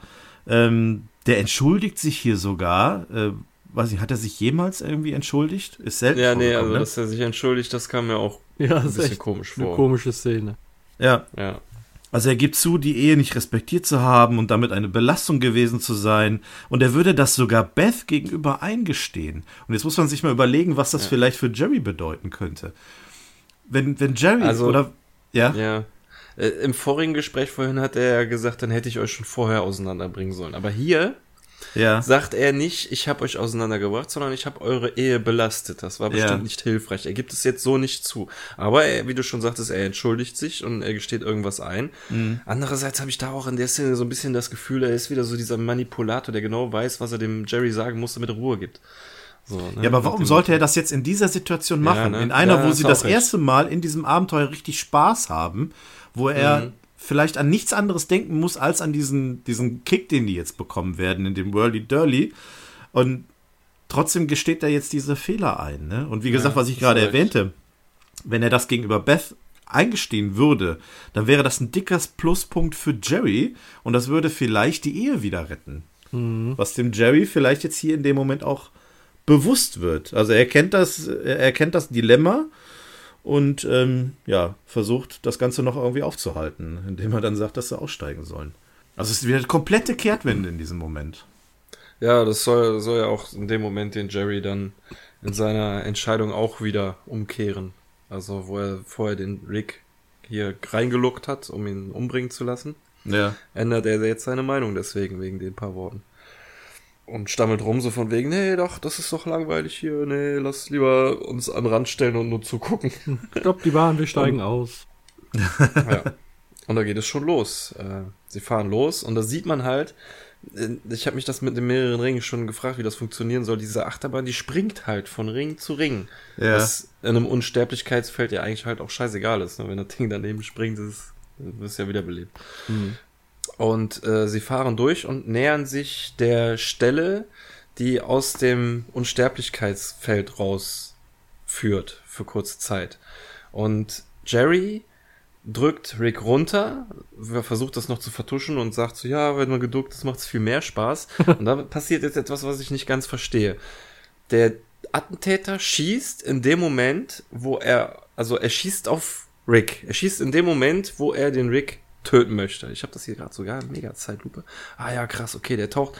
Jerry taucht genau in dem Moment, wo die Kugel ihn auf der Stirn trifft, wieder in das Unsterblichkeitsfeld ein. Also Ja. er hat Rick Ja. aus der Schusslinie gedrückt und selber die Kugel abgefangen. Nur es hat, es hätte nicht funktioniert. Also auch wenn er Rick nicht weggedrückt hätte, wäre auch Rick wieder rechtzeitig im Unsterblichkeitsfeld gewesen. Also ich habe mich nämlich gefragt, warum stirbt Jerry nicht in einer Situation, in der Rick hätte sterben sollen. Ja. Versteht ihr, was ich meine? Ja. Er hat genau die Kugel abgefangen. Es ist ja nicht so, als hätte der, der Attentäter dann kurz gezögert und sich gedacht, ah, na gut, dann sch- schieße ich stattdessen den anderen ab. Sondern er hat auf Es hätte so Rick oder so nicht geschossen. geklappt. Ja. Und, nee, es hätte so oder so nicht geklappt. Aber gut, die kommen ja gleich dann nochmal an den Punkt, äh, wo sie aus dem Unsterblichkeitsfeld rauskommen, aber also der erste Versuch hätte schon irgendwie nicht geklappt, egal ob Jerry eingeschritten hätte oder nicht. Weil in dem Moment hätte meiner Ja. Meinung nach eigentlich Jerry sterben müssen. Ja, das habe ich mir auch gedacht. Man sieht ja auch tatsächlich, wie die Bahn in diesem Moment aus diesem Feld rausgeht. Ähm, und in dem Moment, wo Jerry die Kugel abbekommt, ist er schon wieder im Feld drin. Genau. Ähm, ich hab, war zuerst auch ein bisschen verunsichert, aber gut, das ist jetzt halt hier so diese minimale Verzögerung, weil Rick ja nun mal in Deckung geht oder sonst irgendwie und dann Jerry die Kugel eben Millisekunden später dann abfängt, wo er in diesem Feld wieder drin ist. Ja, im Prinzip hätte der auch eine, gedacht, eine, eine halbe Sekunde hätte der früher ballern müssen. Ja. Theoretisch ja. Und ich habe auch zuerst gedacht, normalerweise müsste Jerry aber jetzt hier auch wirklich tot sein. Ne? Aber wenn du dir die Szene dann nochmal anguckst, irgendwie, dann siehst du tatsächlich, dass er im Feld drin ist, wo er die Kugel abbekommt. Ja. Ja, ist jetzt vielleicht Erbsenzählerei, aber ähm, ich glaube schon, dass das hier nicht unlogisch ist. Naja. Na gut, jedenfalls Rick, der jetzt seiner Situation äh, bewusst ist, geht in den Kampf über und äh, wirft den einen erstmal ab und macht ein Handgemenge mit dem anderen und die reißen sich immer gegenseitig den Kopf ab an den Schienen, an denen sie vorbeifahren, Ja. halten sich gegenseitig immer hoch und dann reißt der Kopf ab und wächst nach, was sehr äh, lustig aussieht. Dann fahren sie in ein Looping, wo das, die Bahn dann wieder auf eine andere Bahn, auf den wahrscheinlich dritten Durley dann fährt. Und da macht Jerry Rick darauf aufmerksam, dass sie gleich auf eine Stelle kommen, wo sie aus dem Unsterblichkeitsfeld rauskommen und er ihn da umbringen kann. Rick sagt, oh, gute Idee und bricht dem Typen genau in dem Moment das Genick und wirft ihn einfach weg. Und äh, Rick fragt ihn dann noch so, ja, woher wusstest du das? Und noch bevor er antworten kann, wird Rick an den Schultern gepackt von so einem Hubschrauber-Shuttle-Ding, äh, so Greifarm. Und er drückt dann einen Knopf an seinem Kittel und schlüpft aus seinem Kittel raus. Und den Knopf, den er gedrückt hat, war halt so eine Selbstzerstörungssequenz, die er in seinem Kittel eingebaut hat.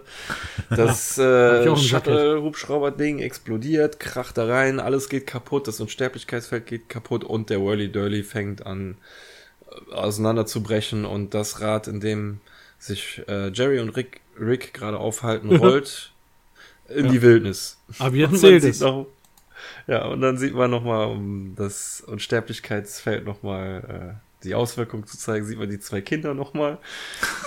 Der Junge schießt auf das Mädchen und steht das Mädchen diesmal nicht mehr auf. Das ist diesmal wirklich krass. Also da, ich, das, das passt natürlich zur ersten Szene, aber ich denke, vor allem, wo der dann danach sagt, der Junge, Lisa, ich musste zuerst an die Simpsons denken. Ja. Ähm, ja, ich auch.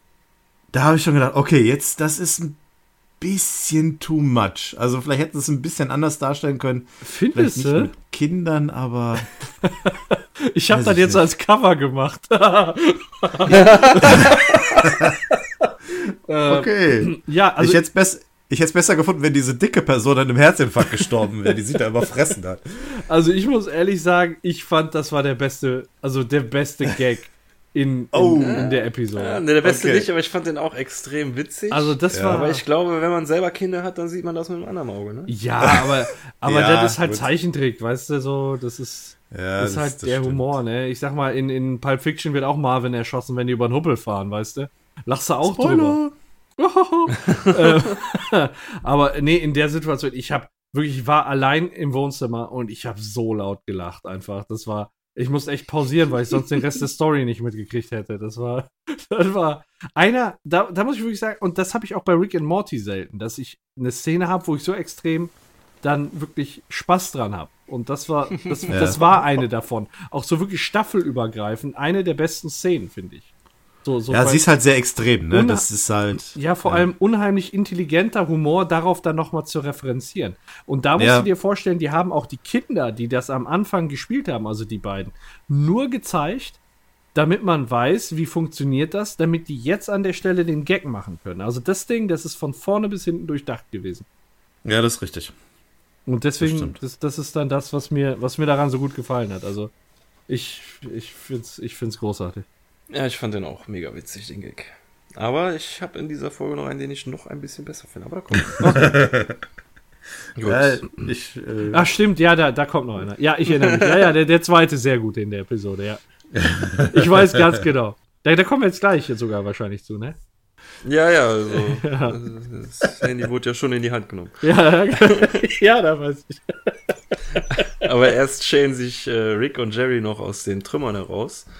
Und äh, ja, Rick ist halt neugierig, woher Jerry das wusste mit dem Unsterblichkeitsfeld. In dem Moment krabbelt noch so der halbtote äh, Attentäter aus dem Whirly Dirly raus und sagt so, Jerry Smith, wir hatten einen Deal. Und Jerry so, ach, den Namen gibt's so häufig. Das ich ganz cool. Im Original sagt er wirklich nur, den Namen gibt's häufig. Im Deutschen sagt er noch so, der meint bestimmt einen anderen Jerry. Mhm. Naja, gut. Ähm, aber Rick durchschaut es und drängt Jerry so ein bisschen zurück. Ich würde gerne sagen, er drängt ihn gegen die Wand, aber da gibt's keine Wand. Die sind da einfach nur so mitten in der Ja. Wildnis. Mit diesem Und- lasziven Blick. Guck dir den Blick an. Während, Ja, der, ja, auch sehr bösartig, ne? Also man könnte auch meinen, der führt jetzt die Exekution durch. ja, ja. ja, im Prinzip so ein bisschen, ne? Brauche aber nicht, denn Jerry tritt in eine Schlangenfresspflanze oder sowas in der Art. Ja, Gimmelschlange. Gimmelschlange, ja.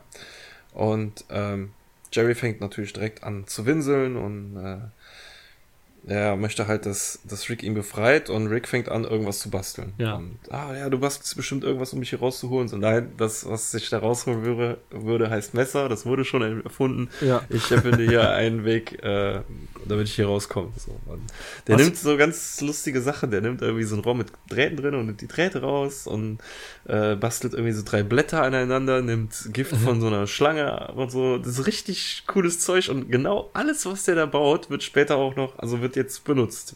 ja. Was wird der da? Was ich in der halt Szene so- noch ganz geil finde, ist, äh, wenn im Hintergrund siehst du erstmal das Plateau, wo der, vorher das Unsterblichkeitsfeld war, wie das gerade voll am Abfackeln ist.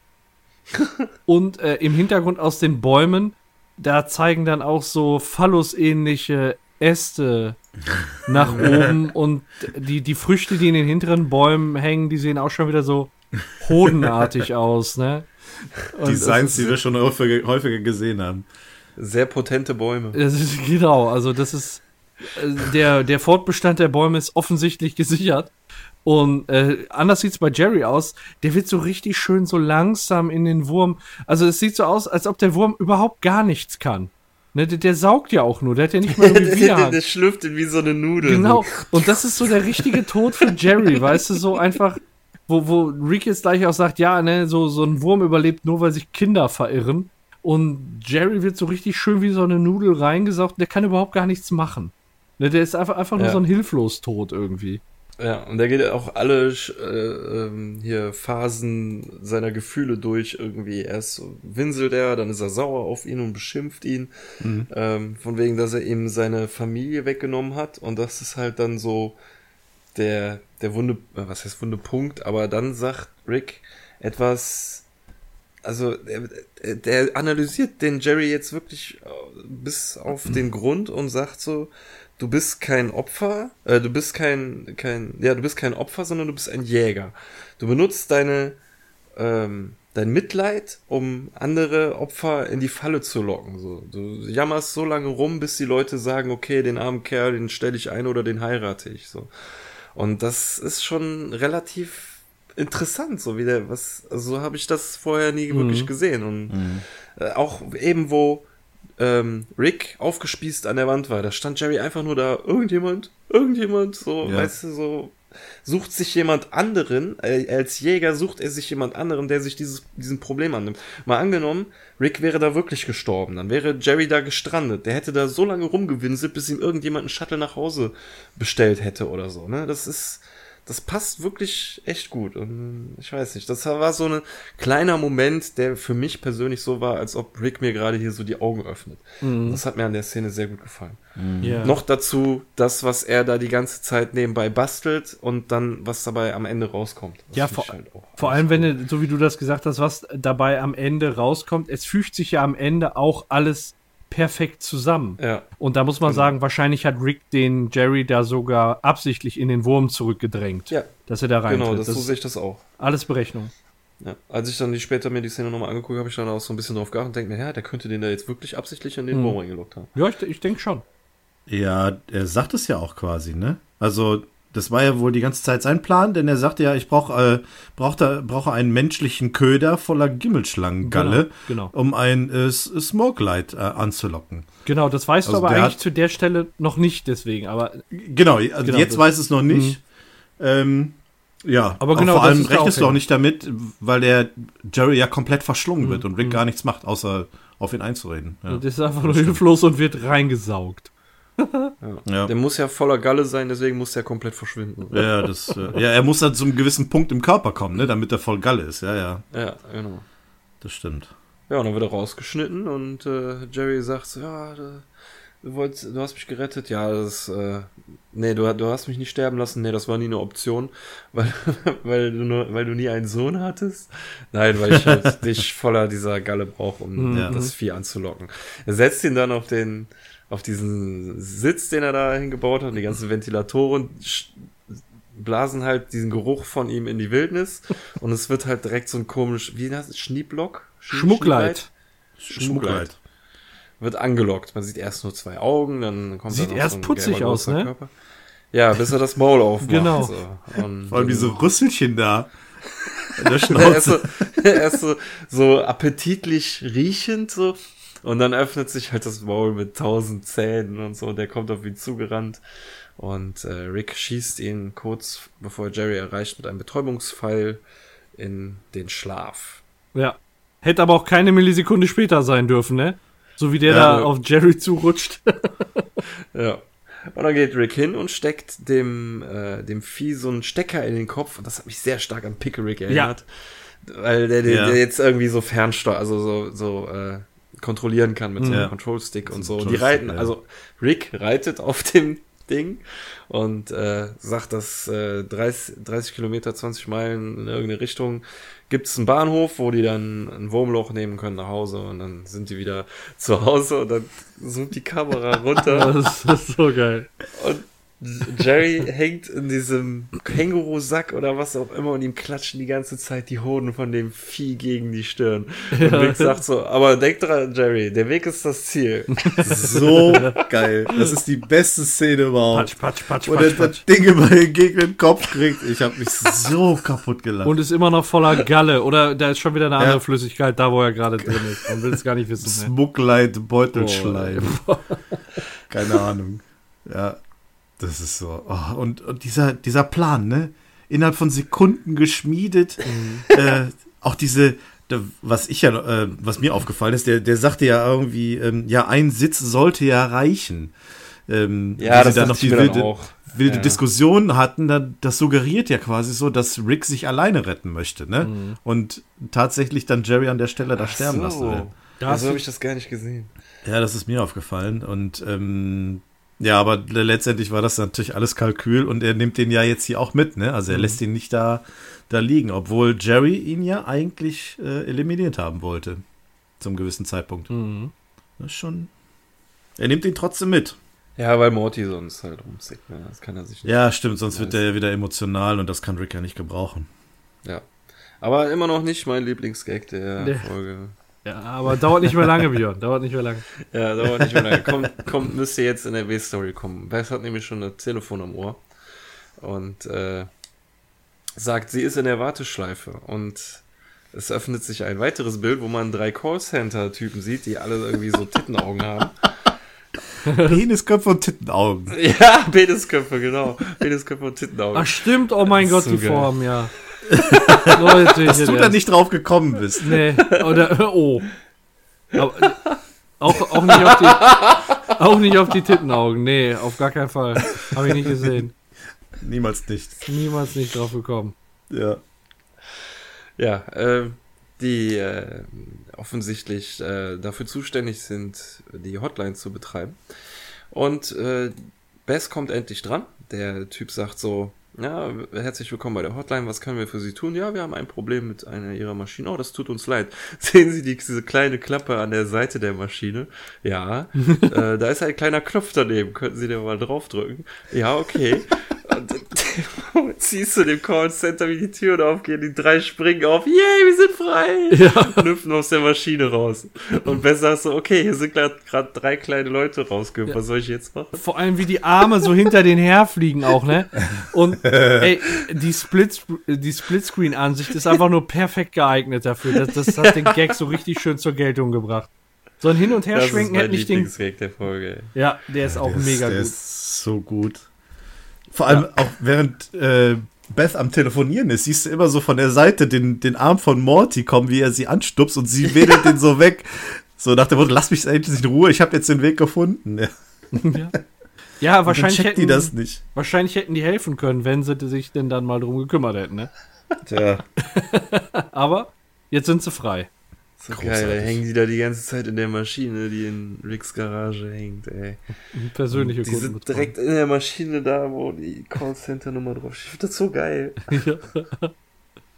Und weißt du, der hat sich auch überhaupt nicht für das Problem interessiert. So direkt so, ja, sehen Sie die kleine Klappe, Klappe und den Knopf. Yeah, wir sind frei. Ja, die haben einfach Ja, nur gehört, so dass Rick naiv. nicht dran ist, ne? Und dann dachten die, jetzt können wir mal versuchen.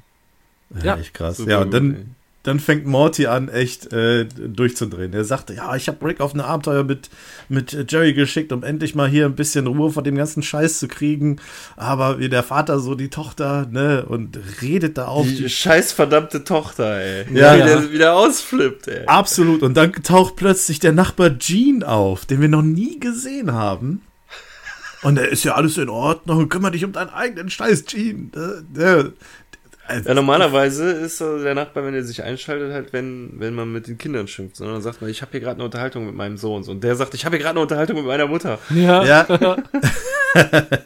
also mich hat der Nachbar so ein bisschen an den, äh, den Nachbar Wilson aus Hammer, wer der hämmert, erinnert. Ja, aber man hat den Weil Mund gesehen, das kann ja nicht sein. Ja, aber der hat, auch, äh, der hat auch immer so, ein, äh, so ein, über den, den Zaun geguckt und der hat auch immer so einen Hut aufgehabt. Mhm. Deswegen muss ich an den denken, Mhm. ja. Schauspieler ist gestorben, Ja. ne? Der, der Wilson-Schauspieler. Ja? Ja, ja, der ist schade. Sehr schade. Ja. Das war immer cool. Running Gag, ne, dass man nie seinen Mund gesehen hat. Äh, Hat man zum Ende seinen Mund gesehen? Ja, ja, die haben äh, irgendwann, bei der letzten Folge haben sie alle, sind sie dann nochmal aufgetreten, irgendwie, da, die haben ja da so Publikum gehabt und haben sich dann da verbeugt und da hat man sein Gesicht komplett gesehen. Also Ah. auch, in, das wurde auch ausgestrahlt. Ah, okay. Gibt's auch irgendwie in YouTube oder so. In Dings, genau. Ähm, ja, aber sie merken jetzt, dass sie einen scheiß Riesen verloren haben. Summer ist weg. Ja, Morty sagt dann noch so, dass sich bei Rick einzuschleimen ihn nicht halten wird, aber sie wird da, dadurch jeden anderen verlieren. Und sie guckt da so, ja, wie Summer. Du hast Summer Ja. noch nicht verloren. Doch, sie ist weg. Wir haben einen scheiß Riesen verloren. so gut, aber ich finde echt beachtenswert, was er vorher gesagt hat. Ich habe äh, Rick dazu gebracht, äh, Dad mit auf eine Arbeit. Er, er hat Rick manipuliert. Das finde ich so geil. So weil er nimmt's die halt Kurve, ne? Ruhe von dem Scheiß haben wollte, so, ne? Das ist so, ah, ich weiß nicht, ich finde das so cool.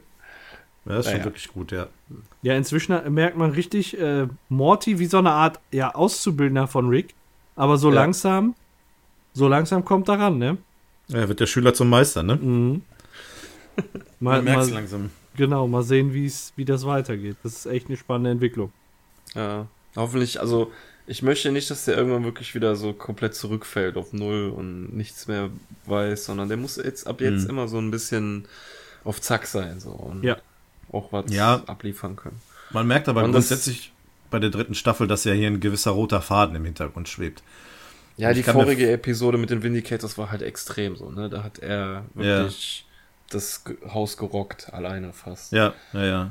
Ja, er trägt es immer noch so ein bisschen weiter. Ich, ich bin aber auch der, ich habe auch die Hoffnung, dass das auch so bleiben wird. Dass er nicht irgendwann wieder zu diesem verweichlichen kleinen Jungen wird, sondern jetzt echt tatsächlich dem, dem mal so richtig Cojones gewachsen sind. Und vielleicht erleben wir das ja auch im Gegenüber von, von Rick dann auch eben immer häufiger in Zukunft. Mal sehen. Mhm, mhm. Ja, wer weiß, ob Morty sich so entwickelt, wie Rick es haben möchte, so, ne? Nicht, dass wenn er zu viel Widerworte und sowas gibt, dann wird so ein kleines Helferlein ja auch mal schnell kontraproduktiv. Ja, Ricks Problem ist, das hat er ja hier auch schon erwähnt, dass äh, Morty halt immer noch ähm, hin und wieder emotional wird. Das wird ja auch in gewisse verschiedene Nee, Richtungen. Mann, das ist ja das Geile. Er wollte einfach nur Ruhe von der Scheiße haben. Das finde ich ja so cool. Der hat so getan, als äh, würde er emotional werden, weil er genau weiß, dass Rick das nicht mag. So. Und ja, okay. so hat er ihn dazu getrickt, mit Jerry auf ein Abenteuer zu gehen. Ja, ja nicht schlecht.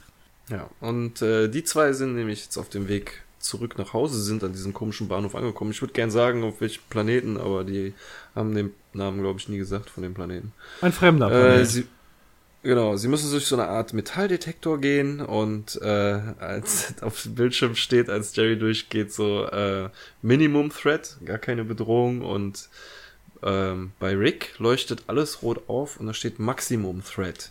Und er wird direkt äh, gegriffen mit so Fangarm und äh, der Sicherheits mm, da sagt halt, der Rick hat jede Menge kybernetische Verbesserungen im Körper. Man sieht das auch auf dem Bild, dass er die Arme, Beine, Teile seiner Lunge oder was das ist und im Kopf hat er halt Augmentierung, irgendwelche Verbesserungen. Sieht Ne. aus wie Metallstreben und Zahnräder, keine Ahnung. Kybernetische Äh. Änderung der Klasse C. Ja. Mindestens Klasse C mit Betonung auf Ja. mindestens. Warte mal ab, vielleicht, vielleicht sehen wir ja die kybernetische Veränderung des linken Auges noch in dieser Episode. Mhm. Was ich besonders schön finde auf diesem Bild ist, wo sie die Kybernetics von Rick zeigen, dass man da richtig schön seinen Hoden sehen kann. Auf dem Monitor. Das ist aber nicht verbessert, ne? Nee, da ist keine Kybernetik drin. Braucht er das nicht. wohl so noch zu funktionieren. Und das in dem Alter. Als Maßnahme muss. Ah, Jetzt, ich, krass, ich sehe auch die Hoden, ey, mein Gott. Das ist ziemlich eindeutig. gesehen, ey. auch nur die Hoden. Ja. Jedenfalls sagt der Typ dann, er muss neutralisiert werden und man befürchtet schon das Schlimmste, aber nein, er kriegt einfach nur eine Spritze in den Hals und kriegt direkt einen Silberblick und sagt, äh, zumindest im Englischen sagt er äh, Brain Hurty. Oder, ja doch. Ja. Brain Hirnschmerz. Genau. Kann ich, kann ich noch mal, kann ich noch mal kurz auf die äh, kybernetischen Veränderungen kommen? Wa- Was hat er denn Ja. da für eine kybernetische Veränderung im Kopf? Äh, das Auge, das hat er beim letzten Mal. ja, ja, aber da gehabt. drüber, da ist noch was. Ja, Ist das sein Hirn? Oder ist das der Chip, den Evil Morty eingepflanzt hat? Verschwörungstheorie. Weil Oh. oben, oben rum braucht er ja wohl keine Verbesserung, oder? Ist, oder funktioniert unser Rick in der, in der, ähm, ich sag mal, in der Intelligenz nur mit einer Verbesserung oben in der Rübe? Es könnte auch sein, dass es irgendwelche äh, Aliens gibt mit telepathischen oder ich weiß nicht, wie das heißt, gedankenkontrollierenden Fähigkeiten und dass das ein Schutz dagegen ist. Dafür hat er doch Morty da. Ja, ja. Ja, nur, nur das ist mir aufgefallen, weil das ist wof- wofür, ne? Mm, ja, der hat halt da viele Verbesserungen und das ist auch so, aber da kommen wir, da möchte ich gleich drüber reden, Okay. wenn der seine Augmentierung zeigt auch. Zu der er jetzt leider gerade nicht, nicht mehr fähig ist, Mhm. weil ähm, seine Gewaltbereitschaft und kontroversen Gedanken unterdrückt werden durch dieses Serum, was er gerade bekommen hat. Und äh, Rick sagt dann, er hat Bock auf Kekse und eine Kurzfassung von Avatar. An dieser Stelle soll mal kurz erwähnt sein, dass Avatar von James Cameron gemacht wurde, genau wie Titanic. Ja, stimmt. mm. Stimmt. Und anscheinend Also ist er wurde Jerryfiziert. genau, und anscheinend ist ihm jetzt mit dieser Spritze die Langfassung zu, zu komplex. Also, Ja, was ich auch cool finde, der ähm, Jerry schnipst da noch so vor seinem Auge und er so, hey, hör auf damit. Und ich weiß nicht, das ist irgendwie so. ich weiß nicht, man könnte meinen, die Schreiber hätten echt so, man wäre echt selber auf, auf so einem Zeug gewesen, ey. ja, also der Sabberfaden, den wir da haben, den hatten wir nur einmal. Den hatten wir wirklich nur einmal bei Rick. Und das war in der Pilotepisode, als sie auf dem Planeten waren, wo die da die Nüsse geholt haben. Äh, Ja, genau. Und äh, der Morty zugehört hat und der Sabberfaden immer länger geworden ist. So nach dem Motto, interessiert mich nicht. Also die Länge hatte das, hat es ungefähr. Sonst hatten wir das, sowas, Ja. glaube ich, von Rick noch nicht gesehen. Und dieser ähm, Mitarbeiter da rechtfertigt sich noch ein bisschen so, ja, warum sollen gewaltbereite Leute nicht mitfliegen dürfen? Das erhöht den Umsatz und außerdem hätten die Terroristen sonst gewonnen. Ja, ist logisch, ne? Scheiße So Aussage. kann man mehr? Tickets verkaufen. Ja.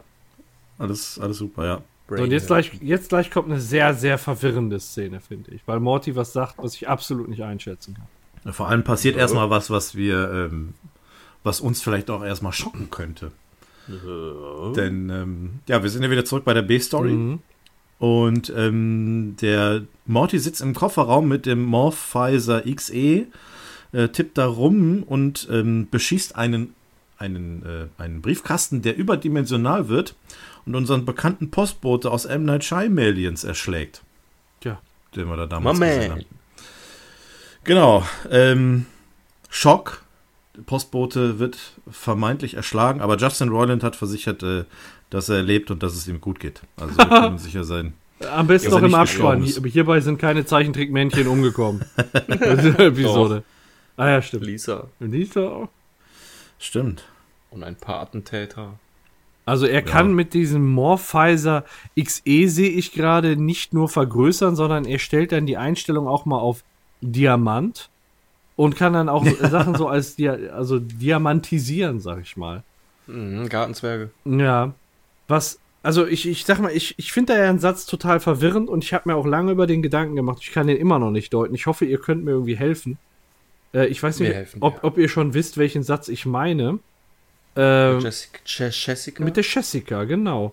Ähm, Ja. Also es ist so, dass äh, ja, die, das Gespräch immer noch darum geht, ob Summer jetzt heiß ist und was hätte Beth da machen sollen.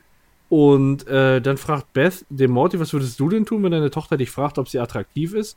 Und dann sagt Morty, ich würde ja sagen. Und dann sagt, sagt sie halt, bah, ekelhaft. Und dann sagt Morty, sie wird aber super heiß, weil Jessica ihre Mutter wird. Mhm. ja. Also, er, er will immer noch Jessica zur Frau haben. Ja. Ja, aber Und es geht doch um. Summer. Und Ach so, Nee, zu, ah, nee, ah, ah, sie okay, hat ah, ihn alles gefragt, was er zu seiner se- Tochter seine sagen würde, Tochter. wenn sie fragt. Super, okay. Ja, und Ihr seine habt- Tochter wird äh, Jessicas Tochter auch Ich sein. und dachte, ey, wie, was ist denn da in der Vergangenheit passiert, dass Jessica die Mutter von Summer ist? Weißt du so, ich, ja, Nee. ich habe den Satz, ey, ich habe da versucht mehr reinzudeuten, als da eigentlich drin ist. Ich habe mir Ja, echt da hast du dich ein bisschen verwirren lassen. ja, ja, wirklich. Ich, da bin ich nicht. Okay, danke. Boah, ich habe da einfach drauf gehofft, dass ihr mir diesen Satz so genau so einfach erklären könnt. Weil ich, ich, hab, ich wusste schon, ich beiß da irgendwie auf Granit, weil ich den voll in den falschen Hals gekriegt habe. Und äh, genau so war's. Ich bin ja, ich bin ja froh, dass das Thema hier nochmal aufge, äh, aufgezogen wird und dass äh, für Morty sich nichts geändert hat, sondern immer noch Jessica seine Ein und Alles ist, obwohl zwischenzeitlich ja auch noch eine andere mal gewesen ist. Und ähm, es ist ein bisschen verwirrend, dass er so selbstsicher sagt, dass die, To- die Mutter seiner Tochter ähm, Jessica werden wird. Das ist sehr konkret, aber das ist wahrscheinlich nur die einzige Vorstellung, die er haben wird. Also für ihn kommt keine andere in Frage als die Mutter seiner Kinder als Jessica. Also von großartigen Fähigkeiten, die Morty gerade entwickelt, kommt meiner Meinung nach jetzt noch Zielstrebigkeit hinzu, ey. Der wirkt irgendwie mit allem, was er in der Folge sagt, so nach vorne gerichtet. Ich weiß auch Ja. nicht. Also ich hab's schon gesagt, der gefällt mir und naja, naja. Morty for the win. Vielleicht ist es auch, weil er so wenig vorkommt in der Folge. Ich weiß es nicht, aber also was heißt wenig? Er ist ja in Anführungsstrichen nur in der B-Story. Aber dafür der Held der B-Story. Ja, er steht aber auch nicht unterm Scheffel von Rick, ne? Sonst ist er immer, wenn mit Ja. Rick zusammen ist, ist Rick derjenige, der im Vordergrund steht. Und hier kann Morty halt mal glänzen. Ja, außerdem kommt Morty jetzt auch auf die Lösung, wo Summer ist. Der kommt da nämlich darauf, er hat gefragt, wann sie sich, äh, wann sie das gefragt hat mit ihren Möpsen. Und dann sagt Beth kurz bevor sie sich Clive Bakert hat. Ja. Das ist auch irgendwie ähm, dann eine Anspielung an das Cronenbergen aus der Cronenberg-Folge. Sie hat sich dann irgendwie, Clive Baker ist auch so, wahrscheinlich auch so mit Spezialeffekten oder was auch immer. Jedenfalls hat sich Summer geclive Bakert und äh, kurz vorher das mit den Titten gefragt und ähm, Morty kommt dann jetzt darauf, aha, alles klar, sie wollte sich mit Ethan ein Camping-Wochenende machen und hat das dann stattdessen mit der Trisha gemacht und jetzt möchte Summer da zu diesem Camp. zu dessen Namen mir gerade nicht, äh, nicht einfällt. Und im Deutschen sagt er, der Name klingt so, wie als ob der Namensgeber besoffen war. Ja. Camp Flabberdabber oder so. Äh, Und im Flabber. Englischen sagt, Flabber Nebber. im Englischen sagt er, das äh, ist doch hier das Camp vor dem, äh, ähm, das, das so klingt, als ob der Namensgeber auf halbem Weg äh, aufgegeben hat. Ja, Ist aber auch ein scheiß Name. beides Das zu. ist ganz gut. Ja. Flabber Ich finde den witzig. Ja. Ja, und dahin machen sie sich jetzt auf den Weg. Obwohl, ähm, es- Bess fragt noch, ob Morty jetzt äh, mit dem Ding klarkommt, mit dem Gerät. Und äh, Morty sagt, ja, ich weiß, wie man das äh, bedient. Und sie hat nämlich einen Plan. Und halte durch, Summer, Mama kommt und sie interessiert sich für deine Titten. Oh Gott. Ja, zurück bei der A-Story sitzen Jerry und Rick in dem Raumschiff, das bereit ist, durchs Wurmloch zu fliegen. Und Rick ist immer noch total daneben von diesem komischen Serum. Und äh, Jerry sagt, es gibt Kekse oder kalorienarme Flocken. Und Rick sagt, ich will die Kekse. Na, du kriegst die Flocken. Äh, die wollte ich aber nicht. Ja, wenn du das nächste Mal nicht so ein Arschloch bist, dann kriegst du vielleicht auch das, was du willst. Und wie sich Jerry hier verhält in der Szene, finde ich unter aller Sau. Nicht verantwortungsvoll mit Der- der Macht, ne? Ey, der, der Rick, der ist äh, total wehrlos, der sagt gar nichts, der geht in Deckung wegen jeder äh, Kleinigkeit und der bedroht den Prügel, äh, droht den Prügel an, nennt ihn Bitch, meine kleine Bitch und sowas. Ich finde das total scheiße, ey. Ja, aber mal ganz ehrlich, genau die gleiche Situation andersrum haben wir auch schon erlebt. Der Rick, der nimmt da auch keine Rücksicht auf Jerry und der geht genauso mit dem um. Ja, aber Rick Also- ist wenigstens eine konsistente Persönlichkeit. Der ist immer so. Und der findet jemanden scheiße, der findet jemanden gut, der ist immer gleich zu dem. Aber Jerry hat ja hier gerade eine komplette Wesensänderung durchgemacht. Der macht Ja. immer die ganze Zeit einen auf Wurm. Und wenn er dann einmal die Möglichkeit hat, hat seine Macht auszuleben, dann macht Ja. er da so eine Scheiße. Das, also ich glaube, das ist auch was, was Björn meinte, so die Konsistenz. Der ist halt, das ist, das passt, das passt eigentlich nicht zu dem und das zeigt eigentlich, so ist er eigentlich drauf, wenn er dann nicht Ja. mal gerade der Wurm ist. Genau, und das finde ich halt scheiße, der soll lieber der Wurm sein.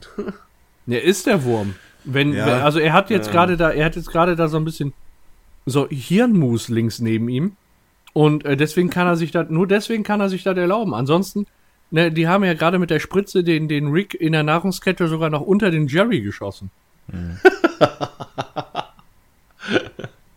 ja, und dann frisst er den direkt, ne? ja, aber sobald jemand neben ihm in der Knarre steht, ist er wieder der Wurm. Da ist nämlich äh, Risotto Groupon wieder und bedroht sie jetzt mehr oder weniger versteckt mit einer Pistole und sagt, dass er jetzt äh, dank seiner Aktion hat der Jerry es ihm jetzt noch leichter gemacht, ihn abzuknallen. Und Rick sagt so, oh oh, der macht jetzt Bum Bum, oder?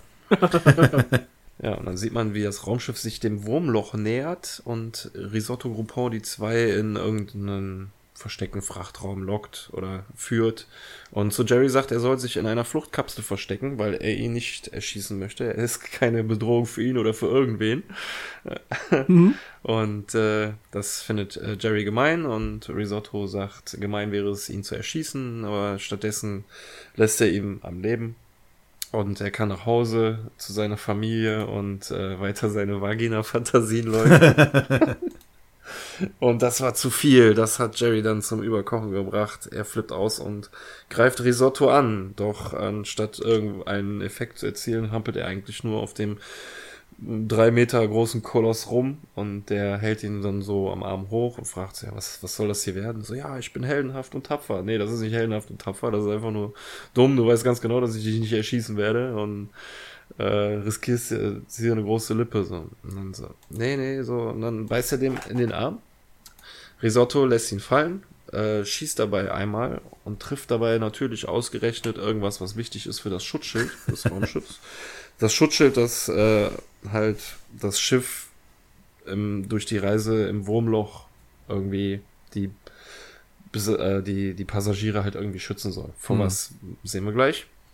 Es funktioniert nämlich jetzt nicht mehr. Man sieht, das Schild ist außer Betrieb gesetzt und gerade als Risotto Oh ja. Jerry erschießen will, äh, fliegt das Schiff durch das Wurmloch. The worlds can Und- be one together, cosmos without hatred. Das, Da musste ich auch dran denken. like diamonds in your eyes. Ja. Wenn die Musik wenigstens gewesen wäre, so. Aber nee, stattdessen ist das so komplett irgendwie nur so ein verstörender Fiebertraum. Beziehungsweise klar, es ist wieder so ein LSD-Trip, wie wir ihn damals bei Moonman hatten. ja. Nur, ich weiß nicht, bei Moonman, das, fand- das war halt harmonisch auf irgendeine Art und Weise. Der Furz hat er es ja auch gemacht, um den Morty halt irgendwie äh, zu beruhigen oder was auch immer. Oder ihm ein schönes Erlebnis zu bringen. Und das hier sieht jetzt mehr so aus wie. Ja, es ist eine Mischung aus allen möglichen religiösen Zeichen. Der, die sitzen mal irgendwie nackt im Schneidersitz da. Man sieht beim Jerry alle sieben Chakren aufleuchten und äh, Adam und Eva sieht man da, das allsehende Auge, die Pyramide und äh, Am Anfang sieht man da auch Jerry nackt, aber der Penis ist gepixelt. Ja, ja, da ist, ja, ja, genau, der ist gepixelt und dann natürlich die Szene, wo sie als Reh und Löwe miteinander kämpfen, Schrägstrich, Liebe machen, was auch immer. Da wird dann auch was weggepixelt. Ich weiß nicht, habt ihr da irgendwas Bemerkenswertes, was es äh, wert ist zu erwähnen? Ich fand's ekelig, wie, wie, äh, wie Rick da stand und äh, hier Risotto Groupon als Baby gehalten hat. Und wo Rick Ja. vor der Pyramide sitzt und links und rechts da die Viecher mit den ganz vielen Augen sind. Das, also diese Ja. Ricks mit den. Ey, ne Mo, ey, ich sehe das gerade, er ist die Monobraue. Also es ist ja quasi so ein unendlicher Kopf, der immer wieder im Kreis geht und die Monobraue geht dann einmal komplett rum, wie so ein, wie so ein Kranz. mein Gott. Das Einzige, was mir aufgefallen ist, ähm, in der ersten Szene, wo man Rick sieht, wie er den Risotto Groupon da als Baby hat, ähm, da sieht man auf dem Kaminsims zwei Statuen stehen, einmal den Vogelmensch und einmal von Beth. Ich weiß nicht, ob das irgendeinen tieferen Sinn hat, ähm, weil ansonsten sieht man hier ja eigentlich nichts von anderen Personen. Das ist ja schon so nur auf die drei nieder, ja, niedergebrochen äh, in diesen komischen Szenen, die hier jetzt hier auftauchen. Aber sonst andere aus der Familie tauchen ja hier nicht so großartig auf. Deswegen ist die Frage, ja, also das, ich finde das generell alles so äh, verstörend. Mich hat das auch erst an diese Vogel, an die, ähm, an die, hier, den äh, Moonman-Song erinnert. Ich hätte mir auch was ähnliches gewünscht gehabt, wenn man das anders erzählt hätte und dann auch hier eine musikalische Untermalung gehabt hätte. Das wäre wesentlich stärker gewesen, als das jetzt hier so komisch verwirrend darzustellen. Ja, der, der verwesene Schmugleit, der ist auch. Äh, Ja. uah. Ist das denn alles irgendwie nur so eine, eine Darstellung der, des, des, ja, des, des Ablaufens der Zeit irgendwie hier? Oder will man damit Also- nur sagen, dass jetzt viel Zeit in kürzerer Zeit vergeht? Blöd jetzt gesagt. Ja, ja, ja, das, äh, da, da, das sprechen die ja gleich auch nochmal an, dass das, ähm, dass das so eine Art Erleuchtung da ist. Aber also, das ist meiner Meinung nach wieder so, da ist vieles drin, da, da kann man vieles drin sehen, so wie, wie jetzt all die ganzen Sachen, die wir gerade aufgezählt haben. Mhm. Aber wieder bin ich der Meinung, dass die, ich glaube, in dem Falle sogar die Animateure von, von der Serie, die da so mehr oder weniger wahrscheinlich das Zepter in der Hand haben, da nicht wirklich einen tieferen Sinn drin verbaut haben, sondern sich wahrscheinlich einen Katalog genommen haben von religiösen Symbolen, sowas können wir irgendwie wie verbraten. Das ist nur leider irgendwie sehr ungünstig geworden, sehr unglücklich und selbst ein lustiger Spruch, der mich sonst zum Lachen br- bringen würde, wie ich hab Scheiße am Arsch, kommt in dem Moment so, dass ich darüber dann nicht lachen konnte. Ne? Ja. Irgendwie, es war so ein, so ein, so ein aber ich, ich konnte nicht wirklich darauf loslachen, weil ich irgendwie noch im negativen Sinne gefesselt war von dem, was da passiert. So, ne? Es ist halt so in So, erster äh, Linie wirklich verstörend, ne? ja. Was man da sieht. Auch, also richtig widerlich, wie da Jerry und Rick nackt am Boden äh, sich rumwälzen, ne? Vor allem dann Ja. in so eindeutigen Stellungen. Das ist, wurde der einfach nur. Ah, nee. Ja. Und so eine der letzten Bilder sieht man dann noch alle drei miteinander irgendwie verschmolzen zu einem Mega Centipede. Und das soll halt irgendwie dann, was dann jetzt gleich auch gesagt wird, dann darstellen, dass sie halt irgendwie miteinander verschmolzen sind. Ihre, ihre Geister sind in der Ewigkeit miteinander verschmolzen. Und äh, Ja. ich äh, guck mal an, was er da, da gesagt hat. Irgendwie, äh, Er sagt, geht- unsere Se- in der Ewigkeit, die Seelen in der Ewigkeit vereint, unsere Ja. Körper unverändert, aber unser Geist tausend Leben gelebt, sagt der Risotto Groupon. Ist das genug Zeit für mich, dir zu vergeben, Rick? Und äh, ja, Rick zurück seiner geistigen Fähigkeiten sagt, naja, weiß ich nicht, aber es ist genug Zeit, um einen synaptischen Dämpfer äh, davon abzuhalten zu wirken. Und dann fährt er seinen augmentierten Arm aus, so mega Apparaturen kommen da raus, nur um dann so einen kleinen Saugnapfpfeil mhm. zu schießen, der den Risotto die Knarre aus der Hand nimmt. Und dann kriegt er die noch nicht mehr direkt beim ersten Mal das ist so geil, ne? Da muss er mal so, so nachgreifen und knallt dem Typen da so das Hirn raus. Das ey. ist echt lustig, vor mega allem Knall. So eine, so eine mega Badass-Aktion und dann wieder da nach der Knarre schnippelt, ey. Das ist so lustig einfach. Und da haben wir dann zwei von seinen äh, Augmentationen gesehen, gesehen. Einmal der Arm und das Auge. Aber wir wissen immer noch nicht, was er mit dem Hirn auf sich hat. Ne? Ja. Also dieser ja, Arm erinnert mich so ein bisschen an so eine Ins Inspector Gadget-Vorrichtung. Mhm. Ganz also, komisch. So witzig die Szene in dem Moment auch ist, äh, mit dem äh, nach der Waffe greifen und so, äh, ist das jetzt hier der Moment, der mich echt krass stört? Den habe ich auch in der letzten Folge schon mal angesprochen, als er das Nanofasernetz in seiner Epidermis angesprochen hat und gezeigt hat.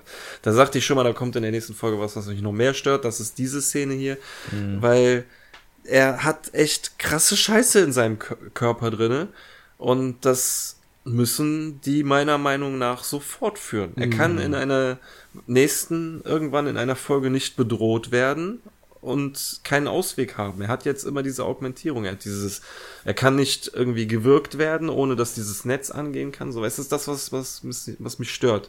Ja. Wir müssen das jetzt kontinuierlich so weiterführen. Ja. Und das führt wiederum dazu, dass es schwerer fallen sollte, Rick in eine brenzliche Situation zu bringen, weil er so krasse Apparaturen an seinem Körper hat. Was heißt krass? Er hat jetzt nur so einen Saugnapfpfeil geschossen, ne? Aber es impliziert, dass da noch viel mehr krasses Zeug drin ist. Mhm. Vielleicht ja. hat er da auch eine Mini-Atombombe drin, die er gerade in dem Raumschiff jetzt nicht abfeuern wollte. Mhm. Ja, aber man hat sich ja auch andersrum irgendwo eine Tür zugemacht, indem man seinen Körper gezeigt hat, wo überall Augmentationen drin sind. Ähm, dann hat man darüber hinaus natürlich keine Möglichkeiten mehr, was zu machen, ne? ohne die Kontinuität zu gefährden. Er kann ja noch nachrüsten, ne? also noch mehr geht immer, weil Theoretisch, ja ist ja auch die Frage, theoretisch ist, sind das seine Augmentierungen oder die, die er von dem Rick bekommen hat, äh, den er in der ersten Folge der dritten Staffel angenommen hat. Da hat er ja mehrere Garage, Ricks durchgeswitcht. Mhm. Mhm. Ja, genau. Und ob der dann die Augmentierung hatte. Meiner Meinung nach nicht. Meiner Meinung nach hat er die sich selber danach eingebaut. Ähm, weil er das krasse Genie ist und sonst niemand. Aber der, der, der muss das jetzt weitermachen, so, ne? Der hat jetzt immer so ein Saugnapfpfeilgewehr dabei und so ein Epidermisnetz. Und das finde ich ein bisschen blöd. Also für Der mich ist nicht mehr so verwundbar. Für mich hat das so ein bisschen den Nachgeschmack, als wenn er jetzt einen Grund hat, aus jeder Situation irgendwie rauszukommen, nur weil er irgendwelche ja. Argumentierung hat. Genau, das meine ich. Ich weiß nicht, ob das jetzt hier als Stilmittel genutzt wurde, um ihn in dieser Situation jetzt die Über, die, die, ihm die Überhand zu geben, damit er die Knarre da abnehmen kann. Ich weiß nicht, ob man so weit gedacht hat und das nur auf diese Szene dann quasi als Element zu nehmen. Ähm, kann ich mir eigentlich nicht vorstellen, aber mich stört das auch so ein bisschen, dass der doch da tatsächlich jetzt irgendwie aussieht wie so ein, wie so ein halber Terminator, was man in der Form eigentlich bisher ja. nie von ihm mitbekommen hat. Mhm. Finde ich auch ein bisschen genau. schade. Haben also, wir denn irgendwann schon mal eine Szene gehabt, wo man, wo Rick irgendwie durch einen Scanner gelaufen ist und wo man seinen Körper gesehen hat, wo es noch nicht der Fall war? War da irgendwas? Irgendwie. Ich erinnere mich nur an die Szene, aber das war ähm, Nee, da war, da war er ja nicht echt, das war eine Erinnerung. Erste, auch erste Folge der dritten Staffel, wo er ähm, in der, im Shownies war und sich rausgebeamt hat. Da konnte man kurz sein Skelett sehen, weil es irgendwie so hell geleuchtet hat. Stimmt. Okay, hatte. Aber da war, das war ja eine Erinnerung, das war ja nicht er. Das, okay. Ja. Okay. Das, ja. Nö, sonst fällt mir nichts ein. Weil dann könnte man sagen, so die Augmentierungen sind irgendwann jetzt in der also die Frage ist halt, sind die von Anfang an schon da oder sind die jetzt irgendwann in der Zeit der Staffel 1 bis 3 dazugekommen? Ja. Das fände ich noch interessant, aber das kann man dann nicht dingfest sagen. Hm. Ja, warten wir es mal ab. Also meinetwegen ja. müssen sie das jetzt nicht irgendwie noch ständig thematisieren. Ja. So ein ähm, halber Cyborg ist halt unsympathisch, ne? Also unsympathischer als so ein. Ja, schon. Das, das schmälert irgendwie so, so sein, sein Können, finde ich. Also mhm. wenn er ähm, er war bisher immer so der, der intelligente Typ, der dem immer irgendwas eingefallen ist und der irgendwas gebaut hat. Und wenn er jetzt plötzlich irgendwelche Augmentierung hat, womit er Dinge anders lösen kann, ist das für mich einfach zu einfach. Also, mhm. Das, da traue ich ihm dann mehr zu und will ich dann auch irgendwie, so wie er gerade diesen, diesen Fluchtversuch da oder diese, diese Apparatur da gebaut hat, damit die abhauen konnten. Solche Sachen will ich eher sehen, als dass er jetzt irgendwie eine Sauglocke aus seinem Arm schießt. Naja, die haben es halt jetzt für den Gag benutzt, ne? Und mal gucken, Ja, was das noch für Auswirkungen hat. sehen wir Vielleicht gar keine. Schauen wir mal. Hoffentlich gar keine. Jedenfalls äh, ist Jerry nicht begeistert darüber, dass Rick den, ab, den Risotto abgeknallt hat, weil er sich doch gerade dazu entschlossen hatte, sie nicht abzuknallen. Und äh, Rick sagt dann so, nee, nee, doch, der war sich gerade wieder am Überzeugen, es uns abzuknallen. Ähm, er sagt nämlich, dass kosmische Apotheose schneller abklingt als Aztekensalbei, keine Ahnung, was das heißt, aber auf jeden Fall kosmische Apotheose, habe ich mal geguckt, was das heißt. Bewusstseinszustand, dass alles und jeder im Universum eins ist und durch nichts getrennt wird. Das Wort Apotheose beschreibt in seiner bisherigen Bedeutung, dass jemand zu einem Gott oder Halbgott erhoben wurde. Die Apotheose steht dabei für den Übergang bzw. die Verwandlung von einem Mensch in einen Gott. Okay. Ursprung hat die Apotheose im Altertum, dort glaubte man, dass größere Persönlichkeiten zu Göttern werden, bla bla bla bla. Also es ist so eine Art Erleuchtung, die sie da hatten. Ihnen ist klar geworden, dass alles und jeder im Universum eins ist und äh, sich somit zu einem Gott auf. Ja, so haben sie ja auch gewirkt. Ne? Also das sagte ja auch der Risotto Groupon dann. Die hatten ja eine absolute Erleuchtung, nachdem die aus diesem Trip rauskamen. Ich weiß nicht, ob Ja. diese verstörenden Szenen so krass gewählt wurden, um diese Erleuchtung jetzt besser darzustellen, um diesen Wandel zu begründen. Ja, und dann eben diesen Gag, dass er dann leichtfertig erschossen wird durch Rick, weil sein Serum dann nachgelassen hat. Ja, ich finde das interessant, dass Rick das halt. Er scheint ja Erfahrung mit dieser Erleuchtung zu haben, weil er sagt, es klingt schneller ab als, was weiß ich, irgendwie ein LSD-Trip oder so. Ja, Ähm, und er er war ja auch derjenige von den drei, der danach total unbeeindruckt war von dem Erlebten. Also war es vielleicht nicht das erste Mal, dass er sowas durchgemacht hat. ja, das stimmt. Und er war ja auch Teil dieses Ganzen, ne? Man hat es ja gesehen in diesen Ja. Visionen, die da aufgetaucht sind. Tja. Ja, und obwohl sie für eine Ewigkeit miteinander verschmolzen waren, denkt Jerry trotzdem, dass äh, Rick ein Arschloch ist. und so Ja. machen sie sich in die Fluchtkapsel auf. Was ich noch äh, ganz, ganz geil fand, äh, habe ich vergessen zu erwähnen. Bevor sie ins Wurmloch fliegen, gibt's eine Durchsage. Sagt, sagt der Typ mit der, an der Durchsage, sagt, ähm, wir werden, wir werden gleich ins Wurmloch eindringen. Wir hoffen, Sie haben es vorher zum Abendessen eingeladen.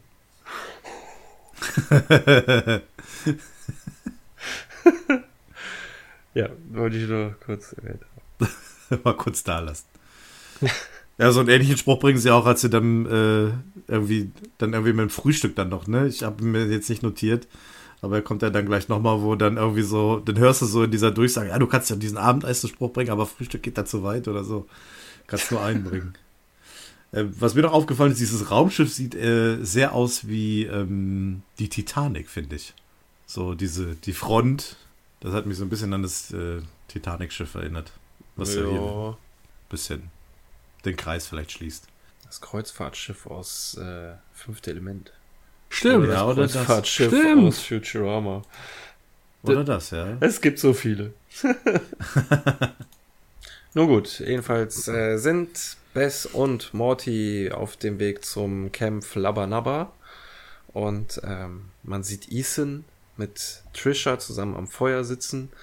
Sie lässt irgendeinen bescheuerten Spruch. Ethan ist äh, gespielt beeindruckt davon und schon kommt Giganten äh, umgekehrt Summer vorbei und bedroht sie. Also die erkennen sie nicht, sie denken, das ist irgendein riesiges Monster. Und dann kommt plötzlich ein zweites riesiges Monster. Bess hat sich nämlich auch vergrößern und umkehren lassen. Das ist so eine Und Erziehungsmaßnahme, dann gibt es- ne? Also. Ein herzerwärmendes Gespräch zwischen Mutter und Tochter. Ich bin mir ziemlich sicher, ähm, Summer sagt an der einen Stelle, ich liebe Lasagne. Ernsthaft? Wie die da einfach nur wütend alles umboxt und dann so einmal unbeholfen in die Luft tritt, ne? Das ist so. Und Trisha ist auch total gerührt und muss erstmal mit ihrer Mutter telefonieren.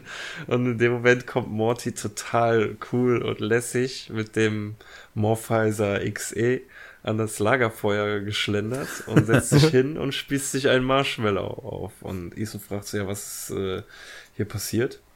ja, Summer ist in die Garage gegangen und hat sich in ein Monster verwandelt. Und meine Mutter hat sich auch in ein Monster verwandelt, äh, weil sie eine gute Mom ist. Und äh, Genau, das ist eine gute Mom.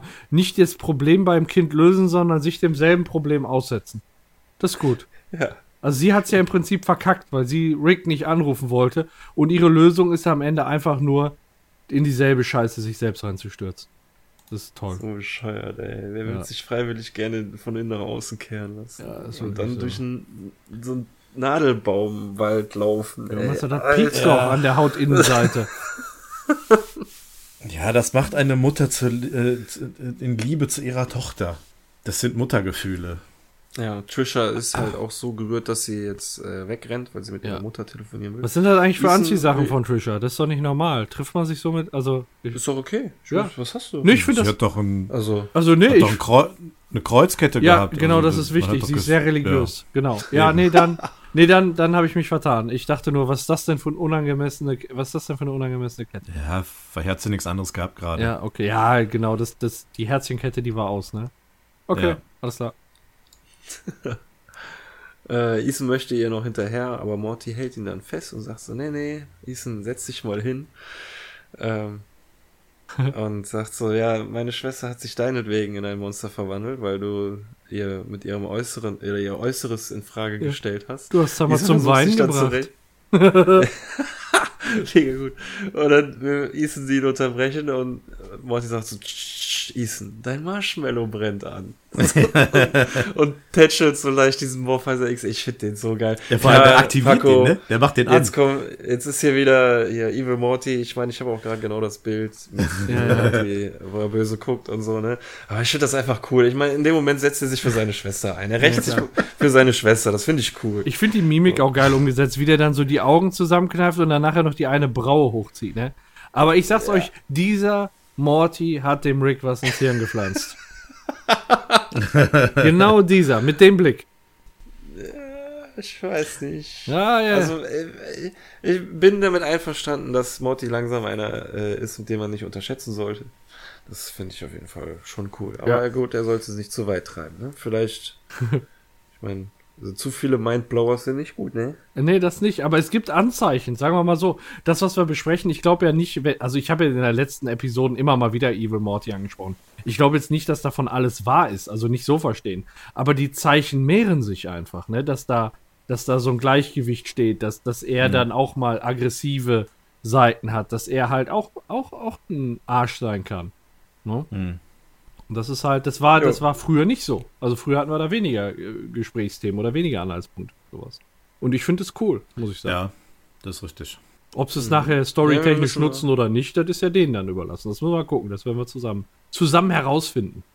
Ja, wir müssen mal schauen, wie sie. Also er, er ist ja jetzt so, macht so eine kleine Entwicklung durch in der dritten Staffel, aber wir müssen gucken, wie die das in weiteren 70 Folgen fortführen wollen. Ja. Ne? Wenn die das wirklich in dem Tempo fortführen, dann überleg mal, wo der bei der 100. Folge ist. Ja, ab, Und ja, ab Folge schon- 5 geht Rick alleine auf, nur noch mit Summer, um Morty zu besiegen wahrscheinlich.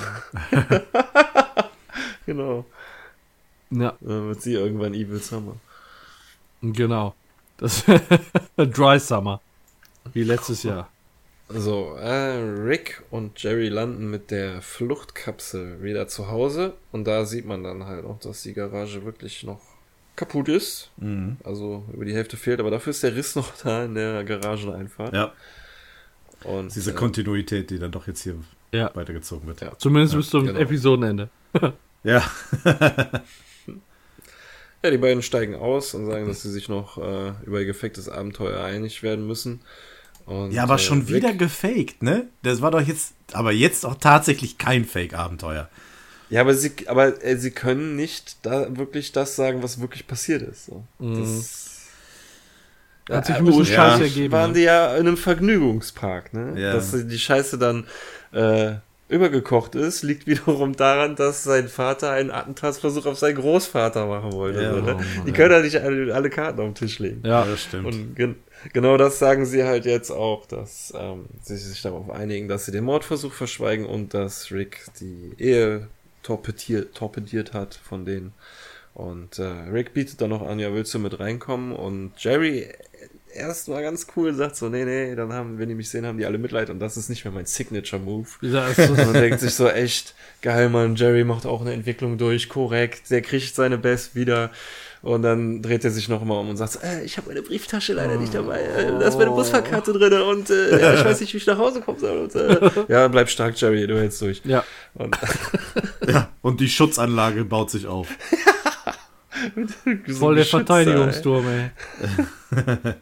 ja. Bleib stark, Jerry, ich glaube an dich.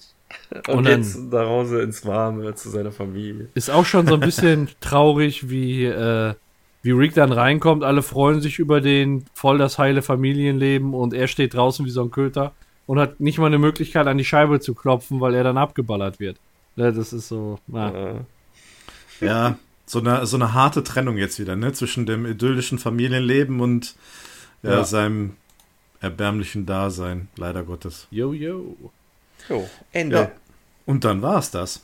Vorbei. A und B-Story wurden zusammengeführt und die Folge ist zu Ende. Mhm. Äh, Bewertung. Ja, wa warte mal, warte mal. Äh, äh, zwei warte mal, Fakten warte noch, mal. zwei Fakten noch. Ähm, die Episode hat zweimal was Neues dargestellt, nämlich einmal, ich glaube, das haben wir auch schon äh, gesagt, das erste Mal, dass Rick und Jerry auf, ein, auf einem Abenteuer sind. Aber es ist auch die erste Episode überhaupt, in der Rick und Morty nicht einen einzigen Dialog führen. Äh, zumindest nicht hörbar. Jetzt zum Schluss hat man sie zusammen gesehen, aber man Genau. hat nicht gehört, was sie gesagt haben. Ja, ja, das ist richtig. Okay. Genau. Ja. Richtig. Cool. Ja. Ist mir gar nicht aufgefallen. Ja, das war's auch schon. Das waren nur die kurzen Punkte, die hatte ich mir noch aufgeschrieben. Okay. Okay, okay. Ja, kommen wir zur Bewertung. Möchte jemand zuerst?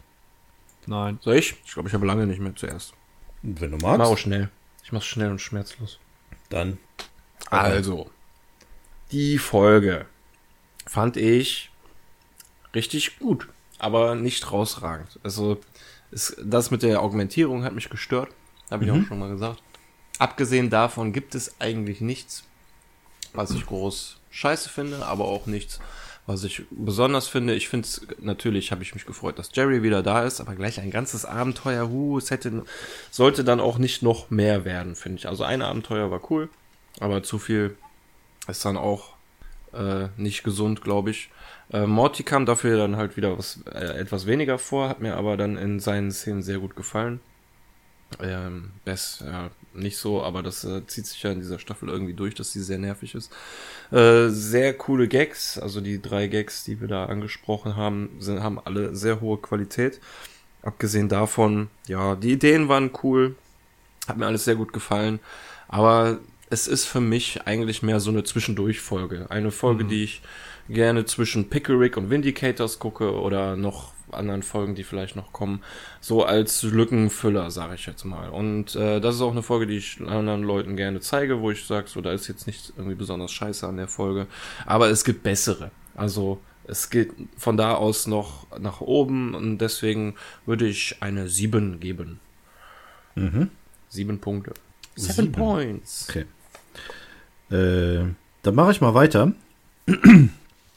Ähm, was mir sehr, sehr gut an dieser ähm, Folge gefällt, äh, ist dieses, äh, dieses Setting, dieses Unsterblichkeitsfeld Resort. Äh, ich finde das eine super coole Idee und ähm, das hat sehr, sehr viel Potenzial, was hier auch ausgeschöpft wurde. Das war ja gerade so die erste Hälfte der Folge immer mal so ein bisschen das Thema, was oben drüber schwebt. Ähm, hier kann man alles machen, hier passiert nichts. Ähm, Finde ich ganz lustig. Also dieser Ort darf gerne noch mal irgendwann irgendwie auftauchen. Äh, dann finde ich, dass der Humor hier ähm, so wirklich meinen Punkt getroffen hat. Also angefangen beim Cold Open mit dieser Anspielung auf den Piloten, da die gleiche Szene, dass der Rick diesmal dann aber die Jerry da rauszieht. Äh, dann die Geschichte, dass Jerry sich schon mal vorgestellt hat, eine Vagina zu haben und seitdem nur noch der Vagina-Typ war. Dann dieser Spruch von äh, Risotto Groupon mit, äh, man muss äh, sich überlegen, auf was das Erbe aufbaut, ob Kompromisse oder Blut. Und es hier zieht sich dann dieses Partyhütchen auf. Das mit dem Normalisieren und Umkehren, die drei Typen vom Kunden, ich könnte ewig so weitermachen, die Eier ins Gesicht. Also das war alles so der Humor, der bei mir gezündet hat. Ähm, das fand ich, fand ich richtig gut. Ähm, die Be Geschichte bekommt wieder einen roten Faden, also das Thema mit der Trennung und deren Gründen wird thematisiert. Ähm, Beths Verhältnis zum, zum Vater spielt eine Rolle. Summers Beziehung zu Ethan wird wieder aufgegriffen. Mortys Gefühle zu Jessica. Also alles, was wir alle schon mal irgendwie gesehen und gehört haben, spielt hier wieder eine Rolle. Finde ich ganz gut, dass das wieder mit aufgegriffen wurde. Dann die unterschiedlichen Stimmungen der Charaktere hat mir ganz gut gefallen. Zum Beispiel Rick, der erst keinen Bock hat und dann amüsiert er sich doch. Dann gesteht er sogar Fehler ein, was man von ihm gar nicht so kennt. Äh, dann erkennt er wiederum Jerrys Plan und ist wütend. Ähm, ja, was zu einer gewissen Art auch einer Gleichgültigkeit führt. Ähm, ja, und am Ende geht er da halt auch einen Kompromiss ein und ähm, ja, einigt sich dann mit Jerry und schmettert ihn dann trotzdem noch mal so richtig eiskalt ab. Äh, Finde ich ganz lustig. Jerry ist ähm, erst so ein bisschen skeptisch und verängstigt, dann ähm, ja realisiert er so diese Situation mit seiner Familie wieder und macht dann auch so gefühlstechnisch ein gewisses Hin und Her, was mir ganz gut gefällt. Ähm, letztendlich hat man am Ende das Gefühl, dass er ein bisschen was gelernt hat, aber doch noch so ein bisschen der alte Jerry ist. Ja, gut, bei, bei Summer ist es halt diese Geschichte um ihre Probleme da mit Ethan, was so ein bisschen Pubertätsprobleme sind. Ähm, Beth, die ist so äh, ein psychisches Wrack, die da irgendwie mit Leichenteilen rumbastelt. Ähm, dann ähm, steht sie sich mit der Beziehung zu Rick irgendwie äh, ja, gegenübergestellt, was dann letztendlich aber dann äh, eben doch die Situation zu Summer die wichtigere Beziehung hier eigentlich ist oder das eigentliche Problem für sie. Ja, und Mortimer, das ist auch schon gesagt, der bleibt hier eiskalt. Der ist auch so der Typ, der so in gewissen Situationen die Hosen anhat und weiß, was er macht. Äh, das gefällt mir auch unglaublich gut. Äh, ja, und als letzten positiven Punkt finde ich diesen Risotto Groupon als Gegenspieler. Finde ich, ist ein guter, guter äh, Charakter, der hier auch einen gewissen Wandel mitmacht. Und wie schon erwähnt, ich finde, der Olli Schulz gibt ihm so eine gewisse besondere Note, ähm, was mir ganz gut gefallen hat. Äh, negativ hingegen finde ich, ja, dass so Dinge aus der Vergangenheit wieder als vorausgesetzt gesehen werden. Das hat mich ja beim letzten Mal schon gestört. Will ich dann hier auch so einen gewissen negativen Punkt damit mit reinnehmen. Zum Beispiel das mit dem Schupi Ploppers da, die sich gegenseitig am Anfang getötet haben, den kannte man bisher noch nicht. Das mit Risotto Groupon, ähm, was Rick da verursacht hat, das, das, ja, weiß man halt auch so in, in der Sache nicht. Ähm, gewisse Logikfehler haben mich auch so ein bisschen gestört, wie zum Beispiel, dass Summer einfach so in die Garage geht und, und sich mit den Sachen auskennt. Ähm, fand ich irgendwie ein bisschen komisch. Dann, wie ist dieser Ros Risotto bewaffnet auf das Schiff gekommen, obwohl Rick da vorher irgendwie total auseinandergenommen wurde beim Scanner. Auch so ein bisschen, bisschen seltsam. Und dann, wir haben es gerade angesprochen, diese Wurmlochreise, die Geschichte, die fand ich ein bisschen, da hätte man mehr draus machen können. Auch verglichen mit der äh, äh, Moonman-Song-Situation hätte man hier ein, ein, gutes Lied vielleicht wählen können, um das Ganze ein bisschen zu untermalen. Das wäre schon besser gewesen. Äh, nichtsdestotrotz ähm, finde ich, ja, ich gebe der, geb der Folge eine 9. Ich gebe dir tatsächlich eine 9, weil ich sie richtig, richtig witzig fand. Viele, viele Gags, die mich wirklich haben laut lachen lassen. Mhm. Wie gesagt, diese Kontinuität zu den vergangenen Folgen finde ich ganz gut. Und ähm, ja, so die negativen Punkte sind bei mir nicht ganz so, ganz so stark. Also sagst du wirklich eine der besten Rick and Morty Episoden überhaupt für dich? Äh, zumindest würde ich sie mit einer 9 bewerten, weil ja. sie so bei mir funktioniert ja, okay. hat. Ja. ja, super, okay. Doch. Also, mhm, mhm. Ähm, vielleicht sehe ich das auch zu sehr im Kontext zu anderen Folgen, weiß ich nicht. Vielleicht ähm, ja, kann ich den Punkt nicht ausblenden, sie hier als alleinige Folge zu sehen. Mhm. Mag vielleicht sein, aber ähm, ja, für mich war das eine sehr starke Folge und mhm. ähm, die mich sehr unterhalten hat. Deswegen fand ich sie sehr, sehr gut. Okay. Ja, dann fange ich mal an. Ähm, ich halte mich kurz, ihr habt schon viele Sachen gesagt. In der A-Story sind diesmal Jerry und Rick unterwegs. Ungewöhnliche Kombination. Ja, die, die im Großen und Ganzen so funktioniert hat, wie man das äh, sich vorstellt. Rick hält Jerry halt irgendwie am Überleben. Äh, kommt dann noch eine interessante Wendung mit Risotto. Ähm, die A-Story war ehrlich gesagt besser als die Erwartungen, die ich an sie hatte, als ich gehört habe, Jerry ist mit Rick unterwegs. Ähm, ich würde ihr ja, ich, ich komme gleich zur Bewertung. Die B-Story, die fand ich jetzt nicht so gut. Ähm, was aber beide Stories hatten, waren äh, wirklich Episoden- und Staffelübergreifend die, mit die besten Witze, die mich laut lachen lassen haben. Das war einmal in der äh, A-Story der Witz, wo Lisa erschossen wurde. Und in der B-Story, wo die Service-Mitarbeiter rausgegangen sind. Trotzdem finde ich, so eine Episode ähm, muss sich irgendwo so am Gesamtkontext messen lassen und nicht an einzelnen Jokes. Was so die Jokes angeht, da haben wir, glaube ich, also aus meiner Sicht so zwei richtige Top-Treffer gelandet. Ich würde die, na, die A-Story so mit einer 8 bewerten, die B-Story mit einer 6 und würde dann insgesamt, glaube ich, ja, so auf einer 7 landen. Damit, äh, ja, rangiert es bei mir ungefähr ähm, bei der Bewertung vom, wenn man mal die erste Staffel sieht, so bei M. Night Shyam Aliens und ein alter Schwarm aus Staffel 2. So in, in der Kategorie spielt so bei mir. Und ja, in der dritten Staffel habe ich noch nichts mit sieben Punkten bewertet, deswegen habe ich da noch keinen Vergleich. Aber so ungefähr ist das für mich auch von der, von der Kragenweite der Epi also Episodenqualität einfach. Mhm. Okay, dann steht noch. Ja, gut. Soll ich jetzt mal ein bisschen Honig ums Mund, um den Mund schmieren? Dann steht ja noch die wichtigste Bewertung aus. die, äh, Be Aber ich habe doch schon. was denn? Achso, ja. ja, nee, stimmt, dann sind wir ja fertig.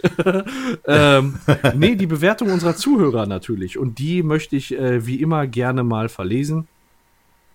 Frosty schreibt, ich finde die Folge ziemlich cool. Jerry hat mal einen guten Plot bekommen und wird auch in den nachfolgenden Episoden wieder mehr aufgegriffen. Die Szene mit den Kindern im Lokal hat mich so lachen lassen. 8 von 10 mit Tendenz nach oben. Äh, Q-Lex schreibt 7 von 10, nette Folge, leider bleibt es aber auch nur nett. Es sind zwar gute Gags wie das Unsterblichkeitsfeld oder die Summer-Geschichte drin, aber das Wichtige, was hieraus, was hier raussticht, ist die Info, dass Rick ein Cyborg ist und Morty schon ziemlich badass sein kann. Whirly Dirly Baby. Äh, Pumpkin Alice schreibt, was ist A und was ist B-Story? Nein, im Ernst, äh, Bad Idea von Morty, seinen Vater und Opa verküppeln zu wollen. Äh, das werde ich, äh, das werd ja mal nix. Ähm, aber witzig, die Sache mit, mit der Unsterblichkeit, der Bar und dem Spielplatz. Summer ist bei der Episode auch aus ihrer Haut gefahren. 8 von 10. Der Achim schreibt, man merkt hier, äh, dass sie in der dritten Staffel viel besser raushaben, womit sie punkten können. Das Unsterblichkeitsfeld, das schwarze Loch und Ricks Gerätschaften, die teilweise einfach richtig unsinnig sind. Und endlich ist Jerry wieder da. Mit Hose. Ähm, insgesamt viele witzige und spannende Situationen. Auch nach mehrmaligen Sehen keine Langweile, aber eben auch nicht das Szenario, was mich überzeugen kann. 8 von 10. Dann äh, Little Rick Sanchez gibt natürlich wieder eine 10. Grasheim 3 äh, schreibt, Jerry ist auch mal wieder zurück. Irgendwie hat man ihn dann doch vermisst. Wie auch immer, die Folge kann man sich geben. Nicht die beste, nicht die schlechteste. 7 von 10. Sudelnuppe schreibt eine 7 von 10. Schön, dass Jerry wieder da ist. Ansonsten bleibt leider nicht sonderlich viel im Gedächtnis. Der Dirk schreibt, eine solide Folge, fand beide Stories lustig. Jerry und Rick auf einer Art Roadtrip zum Space Center Parks mit Unsterblichkeitsfeld und der Ge äh, Gewissheit, dass Rick überall Feinde hat. Und die Summer und Best Story ist eher wegen Dingen, die nebenbei passieren, lustig. 8 von 10. Fozzie Bear, solide würde ich sagen, nicht allzu tiefgehend, aber viele nette Jokes wie Ricks Begegnung mit seinem alten Freund Schnuppi Bloopers äh, und die rumtollenden Kinder. Auch dass Morty am Schluss so richtig böse ist, um Summer zu rächen, ist gut. 8 von 10 auf den Whirly Durly. Steffo schreibt richtig gut und kurzweilige Folge. Was mich stört, dass Rick Jerry gegenüber kurz sentimental wird. Das passt meiner Meinung nach nicht zu seinem Charakter. Ist aber scheinbar für die Story notwendig. Trotzdem 8,5 von 10 Punkten. Thomas gibt 9 Punkte. Stray Bullet schreibt, endlich mal wieder Jerry. Auch wenn die Story einen guten Ansatz hat, ist das Szenario drumherum leider nur mittelmäßig. Die B-Story ist auch nicht viel spannender. Eine, ähm, ein paar klasse Gags konnte das Gesamtbild leider nicht mehr retten. Jammern auf hohem Niveau. 6 von 10. 8 von 10 so, äh, solide und kurzweilig schreibt Johannes. Äh, Zach Breath schreibt, für mich auch wieder eine eher durchschnittliche Folge, eine gut gemeinte 7 von 10. Atheus schreibt, ich fand die Folge ganz solide, ist aber nicht die beste der Staffel, also nur 7 von 10. Ibisini schreibt, hab sie extra nochmal gesehen für jetzt die Episode 8 von 10. Ähm, Keel is Calling schreibt, für mich eine 7. Der Plot mit Jerry, der einfach Spielball der Kräfte ist und die Szene im Raumschiff äh, zurück sind ziemlich köstlich, aber insgesamt fehlt mir dann, äh, dann an sich irgendetwas. Oder Jerry geht mir zu sehr auf die Eier. Ich weiß es doch auch nicht. Ähm, sieben Punkte, Ende, Ausschluss. Und unser Faultier, der Matze, schreibt 8 von 10 Punkte mit Daumen nach oben. Damit sind wir insgesamt bei einer Zuschauerwertung. Ich hole mal meine schlaue Tabelle raus. Ähm, also erstmal Dankeschön für die vielen Bewertungen. Ähm, wir sind Jo, insgesamt. Dankeschön. wir sind insgesamt. Ich finde das immer cool, wenn, wenn so einzelne Bewertungen dann auch immer so mit dem einen oder anderen von uns übereinstimmen. So wie jetzt hier zum Beispiel ist oft, das äh, sind die Kinder oft hängen geblieben. Ja. Oder dass, ähm, dass der sentimentale Ausbruch von Rick nicht so wirklich reingepasst hat. So, Mhm. das äh, Ja, finde find ich dann immer schön, stimmt. wenn das so übereinstimmt. Ja. ja. Ähm, insgesamt sind wir dann bei einer Zuschauerwertung von 7,8, also 8 Punkten. Das macht dann bei unseren vier Bewertungen eine Bewertung von 7,75. Und ich packe jetzt gerade schon mal den Finger in unsere Tabelle. Das ist damit die sechstbeste Folge, die wir jemals bewertet, also die wir von Rick and Morty bewertet haben. Kann ich Stand heute. eigentlich so mit ganz gut leben. Kann ich, muss ich ehrlich sagen. Ja. Also, ich sagte es ja eben schon. Ich finde die gut. Zwar nicht rausragend, aber wenn sie auf Platz 6 kommt, doch, das finde ich, Also, find ich in Ordnung. rangiert, ähm, ja, zwischen wer A sagt, muss auch Penis sagen und fünf, Mor äh, fünf Tage bis Morty-Nacht. Genau dazwischen siedelt die sich an. Mit Ach nee, Quatsch, warte mal, ich habe falsch sortiert. Sekunde. Eins, zwei, drei, vier. Ah, nee, doch nicht, ich habe gelogen. Äh, wie viele sind das denn jetzt? Eins, zwei, drei, vier, fünf, sechs, sieben, acht, neun. Äh, Platz 10. Sorry, ich hatte falsch sortiert. Platz 10. Also ein Ticken schlechter als Vindicators 3 und ein Ticken besser als Anatomie Park. Anatomie Park haben wir mit 7,7 bewertet. Hier sind wir bei 7,75. Und bei Vindicators waren wir bei einer 8. Also irgendwo. Ich freue mich echt auf die Liste, wenn, die dritt, wenn wir mit der dritten Staffel durch sind. So, dann gucke ich da noch mal rein und dann gucke ich mir vielleicht die Top 10 noch mal an. Ja, genau. Ja, das ist inzwischen echt ein guter Indikator, um zu gucken, wie äh, bewerten wir denn die Episode, weil, wie gesagt, da, da sind jetzt inzwischen viele Köche, die da, mit rum, die da drin rumrühren und viele Meinungen, die vertreten sind. Das ist schon repräsentativ, denke ich. Ja, das ist richtig. So, und damit, Ähm, also eine der, Be- äh, sagen wir mal, in der oberen Hälfte der Bewertung. Ja, auf jeden Fall. Also ich habe mir ja mal im Vorfeld ähm, mal einen Durchschnitt ausgerechnet von den Ryan Ridley-Folgen, weil er ja mittlerweile schon so oft aufgetaucht ist. Ja. Und der Durchschnitt bei seinen bisherigen Folgen liegt bei 7,22. Ah, dann zieht er die hoch, den Schnitt mit der Ja, Episode. Wir sind jetzt bei 7,75. Ähm, Sag doch mal, was er sonst noch gemacht hat. ähm, dann fangen wir mal oben an. Der hat gemacht Der Rasenmäherhund, der fantastische Mr. Meeseeks, Oh, das sind jetzt Äh, erstmal ein zwei, Rick- die ganz unten sind. ein, ja, jetzt ändert sich Ja. aber. Ein Rick kommt selten allein. Oh ja. Ja, äh, Monster Party, Ja. äh, ein alter Schwarm. Ja. Wer A sagt, muss auch Penis sagen. Anarchie für Anfänger. Und das war's bisher. Genau, das Ja. ist jetzt dann seine nächste Folge. Damit hat er ja auch die Episode gebracht, die im Moment noch ganz oben steht. Ein Rick kommt selten allein, ne? Mhm. Und er wird auch noch mal zweimal noch auftauchen in dieser Staffel. Oha. Ja, so viele Auftritte bleiben da nicht mehr, ne? Das ist so. Ja. Mal gucken, ob er den Jackpot noch. zieht. Schauen wir mal. Ich bin gespannt. Genau, Zukunft wird es zeigen. Gut, Das Dann, war's ich habe dann. nichts mehr. Ich auch Leider nicht. auch, ne? Viel gelacht haben wir heute. Auf jeden Fall. So, der Whirly Dirly fährt im Bahnhof ein. Lichter Genau. gehen aus. Ab nach Hause. Ja, vielen Dank fürs Zuschauen, Leute. Seid auch das nächste Mal dabei. Ich bin raus. Ja. Vielen Ja. Dank, bis dann. Danke fürs Zuhören. Bis zum nächsten Mal. Tschüss. Das war eine fantastische Podcast-Episode. Ich bin überwältigt. Da muss ich dir recht geben, die war echt toll. Ich kenne nur wenige Podcasts, die das noch besser hinkriegen. Mir fallen auch nur eine Handvoll ein. An der einen oder anderen Stelle hätte ich es etwas anders gemacht, aber ist schon okay. Teilweise war es aber auch einfach falsch, was gesagt wurde. Wenn ich genau nachdenke, fällt mir kaum etwas ein, was richtig war. Mir hat es nicht so gut gefallen und was erst Grandpa Rick dazu sagen würde. An die drei. Richtig schlechter Auftritt heute. Buh! Buh! Schämt euch!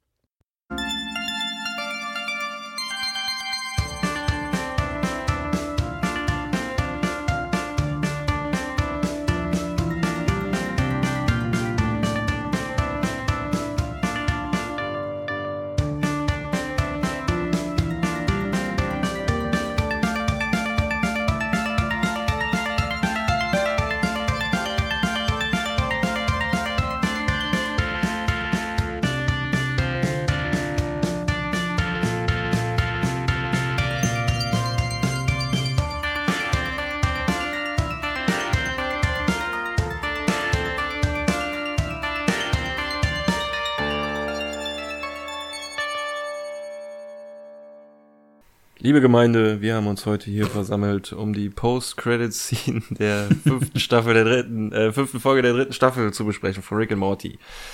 Äh, die drei Penis-Kopf-Titten-Augen. Callcenter-Mitarbeiter sitzen in ihrer neu gewonnenen Freiheit an einem Bach, auf einem Stein und äh, genießen ihre, ihre neue Freiheit. Ähm, als plötzlich Ethan vorbeigeschlürft geschlürft kommt, der von Morty offensichtlich gekleivt Barkert wurde. Oder ist halt eigentlich, mehr sieht schon mehr so aus wie ein Kronberg. Und äh, ja, die Mitarbeiter rätseln direkt, äh, was das ist und wie man es beheben könnte. Sieht aus wie ein 422. Ach ja, da muss man einfach hier den Hebel Ja. drehen und da die Knöpfe drücken und der andere so, nee, nee, da musst du schon mehr, mehr Prozent drauf geben und so. Und dann der dritte so, Gentlemen, Gentlemen, wir haben uns doch darauf geeinigt, nicht über die Arbeit reden. ich finde die drei irgendwie cool, ich weiß auch nicht. Mhm. Aber, aber okay, der eine wird dann leider noch davon getragen von einem Falken oder irgendeinem Raubvogel. Weil die sind ja sehr klein, die mussten ja in die Maschine reinpassen. Und äh, ja, da waren es nur noch zwei. Von Ja, vor, vor allem dieses, dieses Kopf. Ende, ne? So dieser, wie er brüllend gegen Richtung, Richtung Kamera fliegt und dann, ja, Ende. Finde ich ein schöne, schönes Drama noch am Schluss. Also sehr, sehr gut gemacht. Ich hätte die Drama, gerne ja. öfter gesehen. Also, also äh, Ich finde die auch cool, Mann. ey. Ja, ja. sehen wir jetzt noch zwei, aber einen werden wir wahrscheinlich nicht mehr sehen. Ja. Cooles Trio. Ja. Ja, sehr, sehr witzig. Was man auch im Hintergrund noch sieht, ähm, als die, die Szene anfängt, dann sieht man ja die Brücke noch so ein bisschen ähm, im Hintergrund. Da steht ein Wort äh, dran gesprayt, dirty, da ist irgendwie so ein Penis gemalt. Und irgendwo steht noch Tits. Also, ne, das Thema wird hier noch so ein bisschen weiter vertieft. Dudum. Dudum. Ja. Und Ja. so es. Tja, das war's. Apropos Drama am Ende, wir haben ja noch ein kleines Drama am Ende, nämlich eine, eine wundervolle Hot and Cold Tasse, die wir verlost haben. äh, und wo viele, viele Leute teilgenommen haben. Und die würde ich jetzt ganz gerne, da würde ich jetzt noch ganz gerne schnell die Ziehung machen, wenn ihr nichts dagegen habt. ja, klar. Dann schaue ich mal eben in unsere Twitter-Nutzer und lass einfach mal meinen. Und gewonnen hat der Twitter-Nutzer mit dem Namen sudel-nuppe. Herzlichen Glückwunsch zu deiner Tasse. Schreib uns doch bitte via Twitter deine Adresse und Flugs wird dich diese Tasse erreichen. Herzlichen Glückwunsch und viel Spaß damit. Glückwunsch, genau. Danke fürs Mitmachen. Und ähm, wir machen ja noch häufiger Gewinnspiele. Ne? Ja. Also Leute, behaltet Twitter bitte im Auge. Ähm, wir hauen noch ein paar mehr Sachen raus in den nächsten Episoden. Also da schön am Ball bleiben.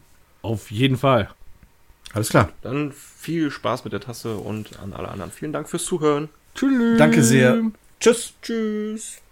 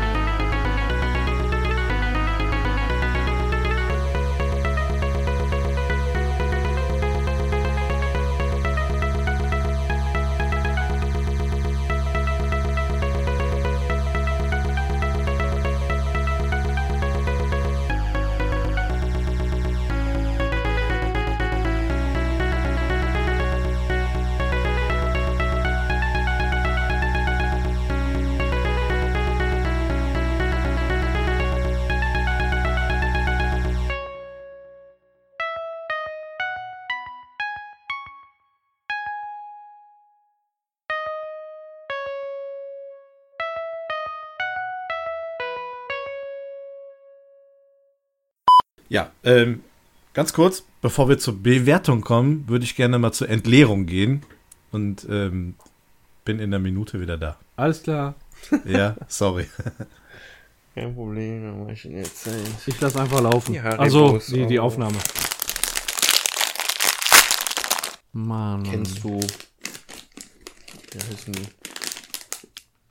Haribo Vulcano? Nee. Echt nicht? Nee. Ist halt, leckst du dir die Finger ab? Oder? Mhm, Ich, ich schlürfe die aus. Ach, da, da, da Mega geil. ist eine Flüssigkeit drin? Mhm. Ist ja mega. So, ich bin wieder da. Sorry. Hallo. Zu viel Cola getrunken. Hallo. Das ist nicht gut für dich, Jung. Cola. Ja, ich merk's. Mach dir lieber mal einen Tee mit Honig. Was ist das? Wenn ich einmal nicht Bier sauf, ne? Hm, Direkt alle überzeugen. Direkt große Klappe. Ja. Ja, ja, genau. Und was lutscht ihr da jetzt gerade? ähm, Schwänze. Habe ich. Habe ich in die Gruppe Okay. gepostet. Na doch, die habe ich schon mal gegessen. Aber nicht von Haribo, die kenne ich von so einer No-Name-Firma. Aber das da drin ist flüssig, ne? Und unten, dr- Richtig geil. Mhm. unten drunter ist so ein süßer Sauer. Schaum, ne? Und da drin ist sauer.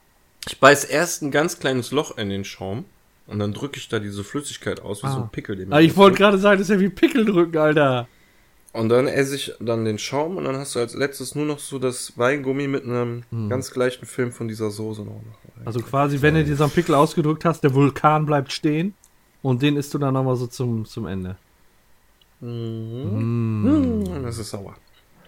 Aber lecker. Lecker, lecker, lecker. Ja, weg damit. Dann ist ja Jens schuld, weil der auf Klo gegangen ist. Sind die denn wenigstens sauer im Vergleich Ja, zu denen, die du da letztens innen drin hattest? ist sauer. Mhm. Mhm, mhm, mhm, mhm, sauer.